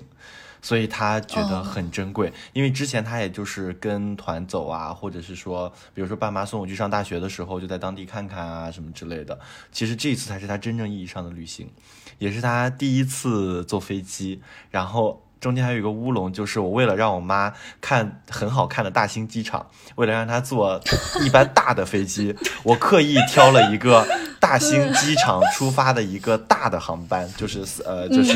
三列座，然后中间分三四个车厢的那种。然后结果呢，还闹了个乌龙，谁知道那个航班是从首都机场飞的？我一直以为我买的是大兴机场的票。我早晨五点多，哦，因为是好像是八点的飞机，五点多的时候我打车先去，因为因为我住在东边，他住在西边，我要接上他，呃，去南边大兴机场去坐飞机，所以五点多我就出门了。然后所以你是你让你妈从安徽去了北京，然后你俩一块儿从北京飞的是吗？对她刚好在北京有一哦个学习，然后她就来了北京。哦然后呢，我就我就从我就打着车，就是在北京城绕了一个三角，然后我们到了大兴机场之后，完蛋，发现是首都机场的航班。然后我跟我天哪，那你们怎么来得及？然后就就来不及了嘛，然后我就改签了，改签了下午的航班，我跟我妈就又嘟嘟嘟嘟嘟又跑到了首都机场，然后在首都机场我就跟她就聊天聊了好几个小时，因为我们早晨出发的实在太早了。然后有一个细节让我特别感动的是，就是我们从三亚结束了回来，然后他那个行李箱上就是还有那个就托运行李会打一个标签，然后我们要先坐飞机到合肥，然后再从飞机坐高铁回家。呃，他到那个他落地了以后呢，我们在那个合肥的高铁站去，就是过安检的时候，我就我就我就潜就下意识的我就把我那个行李牌什么的就全都撕了，然后他就一直保留着。我就说你留这个干嘛？我说你不觉得很难很很不不方便提吗？他说不不不，这是我第一次坐飞机的记忆。哦，哦，我就觉得哎呀。我的天呐，我就想说，我以后一定让你多贴几个，就是 贴到小思维。对对，贴到他受不了了，就机票啊什么的，他都自己都留好，他就他就觉得好好开心啊，他觉得他他虽然没有坐上大飞机。他坐了一个小飞机去了三亚，但是他还是很珍惜他那个托运的那个那个标签。呃，还有一个就是因为我给他，他舍不得住特别好的酒店，我就给他订了一个非常好的酒店。然后他进去了，他进去住了以后，他就被这个酒店的服务所震惊了，因为他自己一直也想搞开一个餐馆或者是什么什么样的一个地方，然后他发现原来这个世界上还有那种服务，就是他下了车以后 有你是个那种服务会让我们想哦不不不不不，他对，他没有想到同时都想没有来了。他没有想到住酒店的服务可以如此的细致，就是他刚下了车以后呢，就有人就有那个迎宾就给他呃往他的脖子上挂了一个当地的贝壳做的一个项链，然后同时呢，你到底是订了多么豪华的酒店？然后还给他端上了一杯水，说这一杯水是什么当地的一个特色的一个什么解暑的消暑的一个饮品，他就觉得天哪，怎么会是这样的？他就觉得很开心。然后呢，紧接着第二天早晨醒来之后，他更是震惊，因为早晨醒来以后，我就带他去。呃，我就去酒店吃早餐，然后我们就看了那个，就是早晨没有特别热，我们就在那个酒店的沙滩上走了走。回来了以后，他就发现他的所有的洗漱用品都被那个什么，都被那个客房全部都收拾好了，然后就给他摆的整整齐齐。他就说：“哇，天呐！”而且还给他留了一张字条，就是说打扰了，就是说呃没有经过您的许可，就帮您把这些东西就是先调整了一下。如果有是任何问题，可以给我电话什么什么之类的。我妈就觉得说，以后她如果要是搞这种什么服务行业，她一定要参照这个酒店的标准。我就觉得很夸张。我就说你是来这里学习来了是吗？她说。他说这些细节才见人心，你知道吗？你看他 他在房间里走来走去，就发现那就好像在找彩蛋一样。他发现这个客房还在他的那个呃，就是那个行李呃，就是那个桌子旁边，给他留了一个海螺，说是一个礼物，你可以把它带走。他说，你看人家还给我们送了礼物，他就觉得说，如果以后我要开一个农家乐那种，就是每天晚上，就是比如说客人临走前，我可以送一把我自己种的那种什么青菜啊什么之类的。就是，我就觉得他真的好有，就是就是就他的每个这些，就是他即使是出去让他去放松，他也在想着说他以后想干什么事情，他能从这里面学什么。所以，我二零我二零二二年也有一个 flag，就是带他去成都吃火锅，因为他特别特别爱吃火锅，然后他又是巨能吃辣的那一种，然后我就想着说，我要带他去。火锅最好吃的城市，带他去吃那个城市最好的火锅，让他去感受一下好吃的火锅到底是什么样的。对，这算是我今年的其中一个 flag。嗯，我觉得，我觉得你带你妈妈去见证了服务的可能性。有有句话啊，我不我我我不负责这句话，就是说，在中国的北方是没有服务这件事情存在的。所以，就是我觉得，就是你妈妈，就是真的，就是在出去玩的时候还。同时想着学习，就是看到了可能性，就想把这个可能性，同时也加注在自己身上，以后为别人也提供这样的好的服务。我觉得这点非常好。我觉得这个就是这是让我完全没有想到的。嗯嗯嗯，对，好的，那我们来听下一个吗？那我们下一个听根儿哥的投稿。这是一个男性投稿。大家好，我是根哥。其实录这期播客我也犹豫了很久。一个是我从来没有录过播客，不知道怎么录才能显得更专业一点。其次是我的嗓音比较难听，我觉得就算录了，可能也入选不了，所以一直也没有很强的动力去打草稿。不过后来我还是说服了自己，毕竟谁也不是天生就是专业的，所有的专业人士都是从不专业开始的。你不需要很厉害才能开始，但是你需要开始才能变得很厉害。所以我决定先录一期试试看。至于能不能被翻牌子，就听天由命吧。这一期的主题是总结和计划。我认真回忆了一下，其实2021年也没有什么特别值得纪念的事情，工作还是老样子，一眼就忘到死的那种生生这种工作，生活也是日复一日，毫无新意。我想，可能大多数人的生活状态都是这样的吧。如果一定要做个总结的话，我觉得就是在疫情常态化的大背景下。没有生病，没有失业，家人身体健康，这个就是今年最大的收获。再说一说二零二二年的目标，每到年底的时候，都有很多人扎堆立 flag，但是年年立，年年倒，年年承诺做不到，年年落做 plan，年年做了个屁。我觉得这是一种病，这种病叫错误愿望综合症。所以我建议大家可以学习一下目标制定的 SMART 原则，对于目标的制定会有很大的帮助。大家可以自行上网去搜索。最后，我还是想借这个平台立一个 flag，虽然也有可能是一种错误愿望，但是我认为公开承诺会倒逼一个人提高执行力，从而提高目标实现的概率。所以我还是决定在这里做一个公开承诺。我的愿望就是，希望在二零二二年做一百期的抖音短视频，每期一分钟以上。当然，这个赛道可能现在已经很拥挤了，也可能错过了最佳的进入时机，甚至未来有可能被打压而进入行业的低谷。但是，我觉得越是低谷才越是机会，而且这个行业特别需要积累，只有积累到了一定的数量，量变才能发生质变。这个就是我的公开承诺。也祝放学以后能够早日实现一百期，谢谢。哇哇，谢谢根儿哥，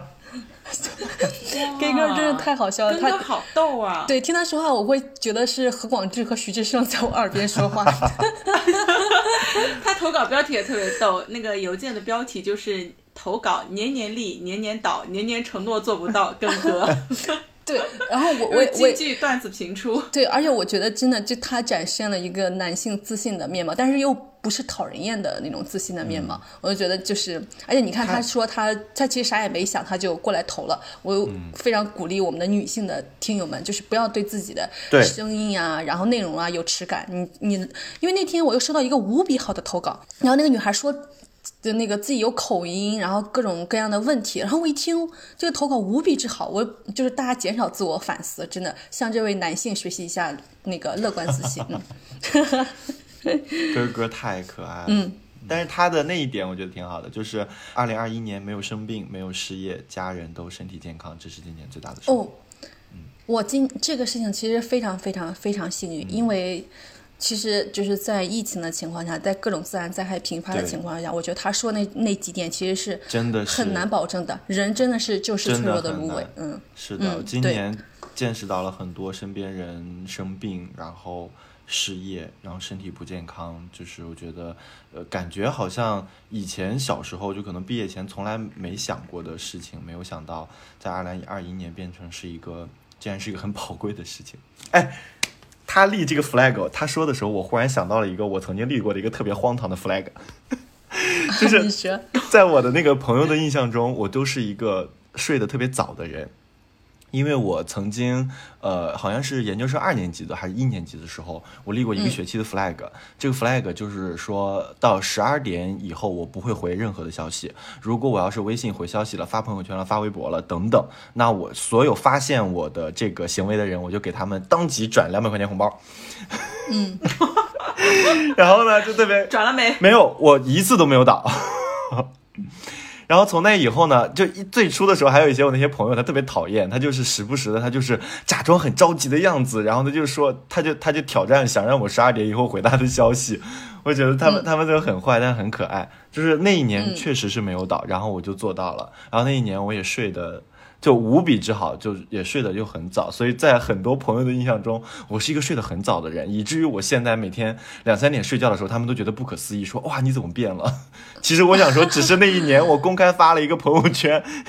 把这个 flag 立出去了，在大家的监视下，我就觉得他不能倒，倒逼我去执行它。对，我觉得真的就是公开说出自己的愿望，或者是对自己的要求，其实是很很方便自己以及整个公众监督自己的。嗯，嗯，不要羞耻，就像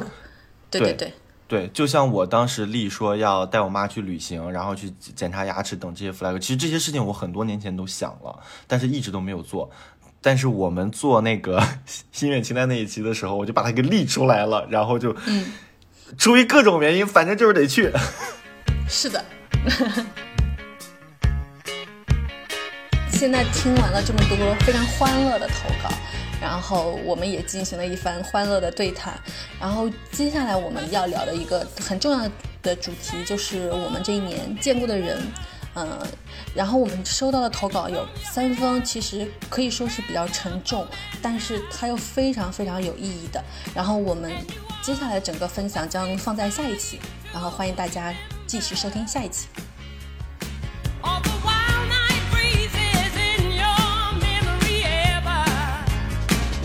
And every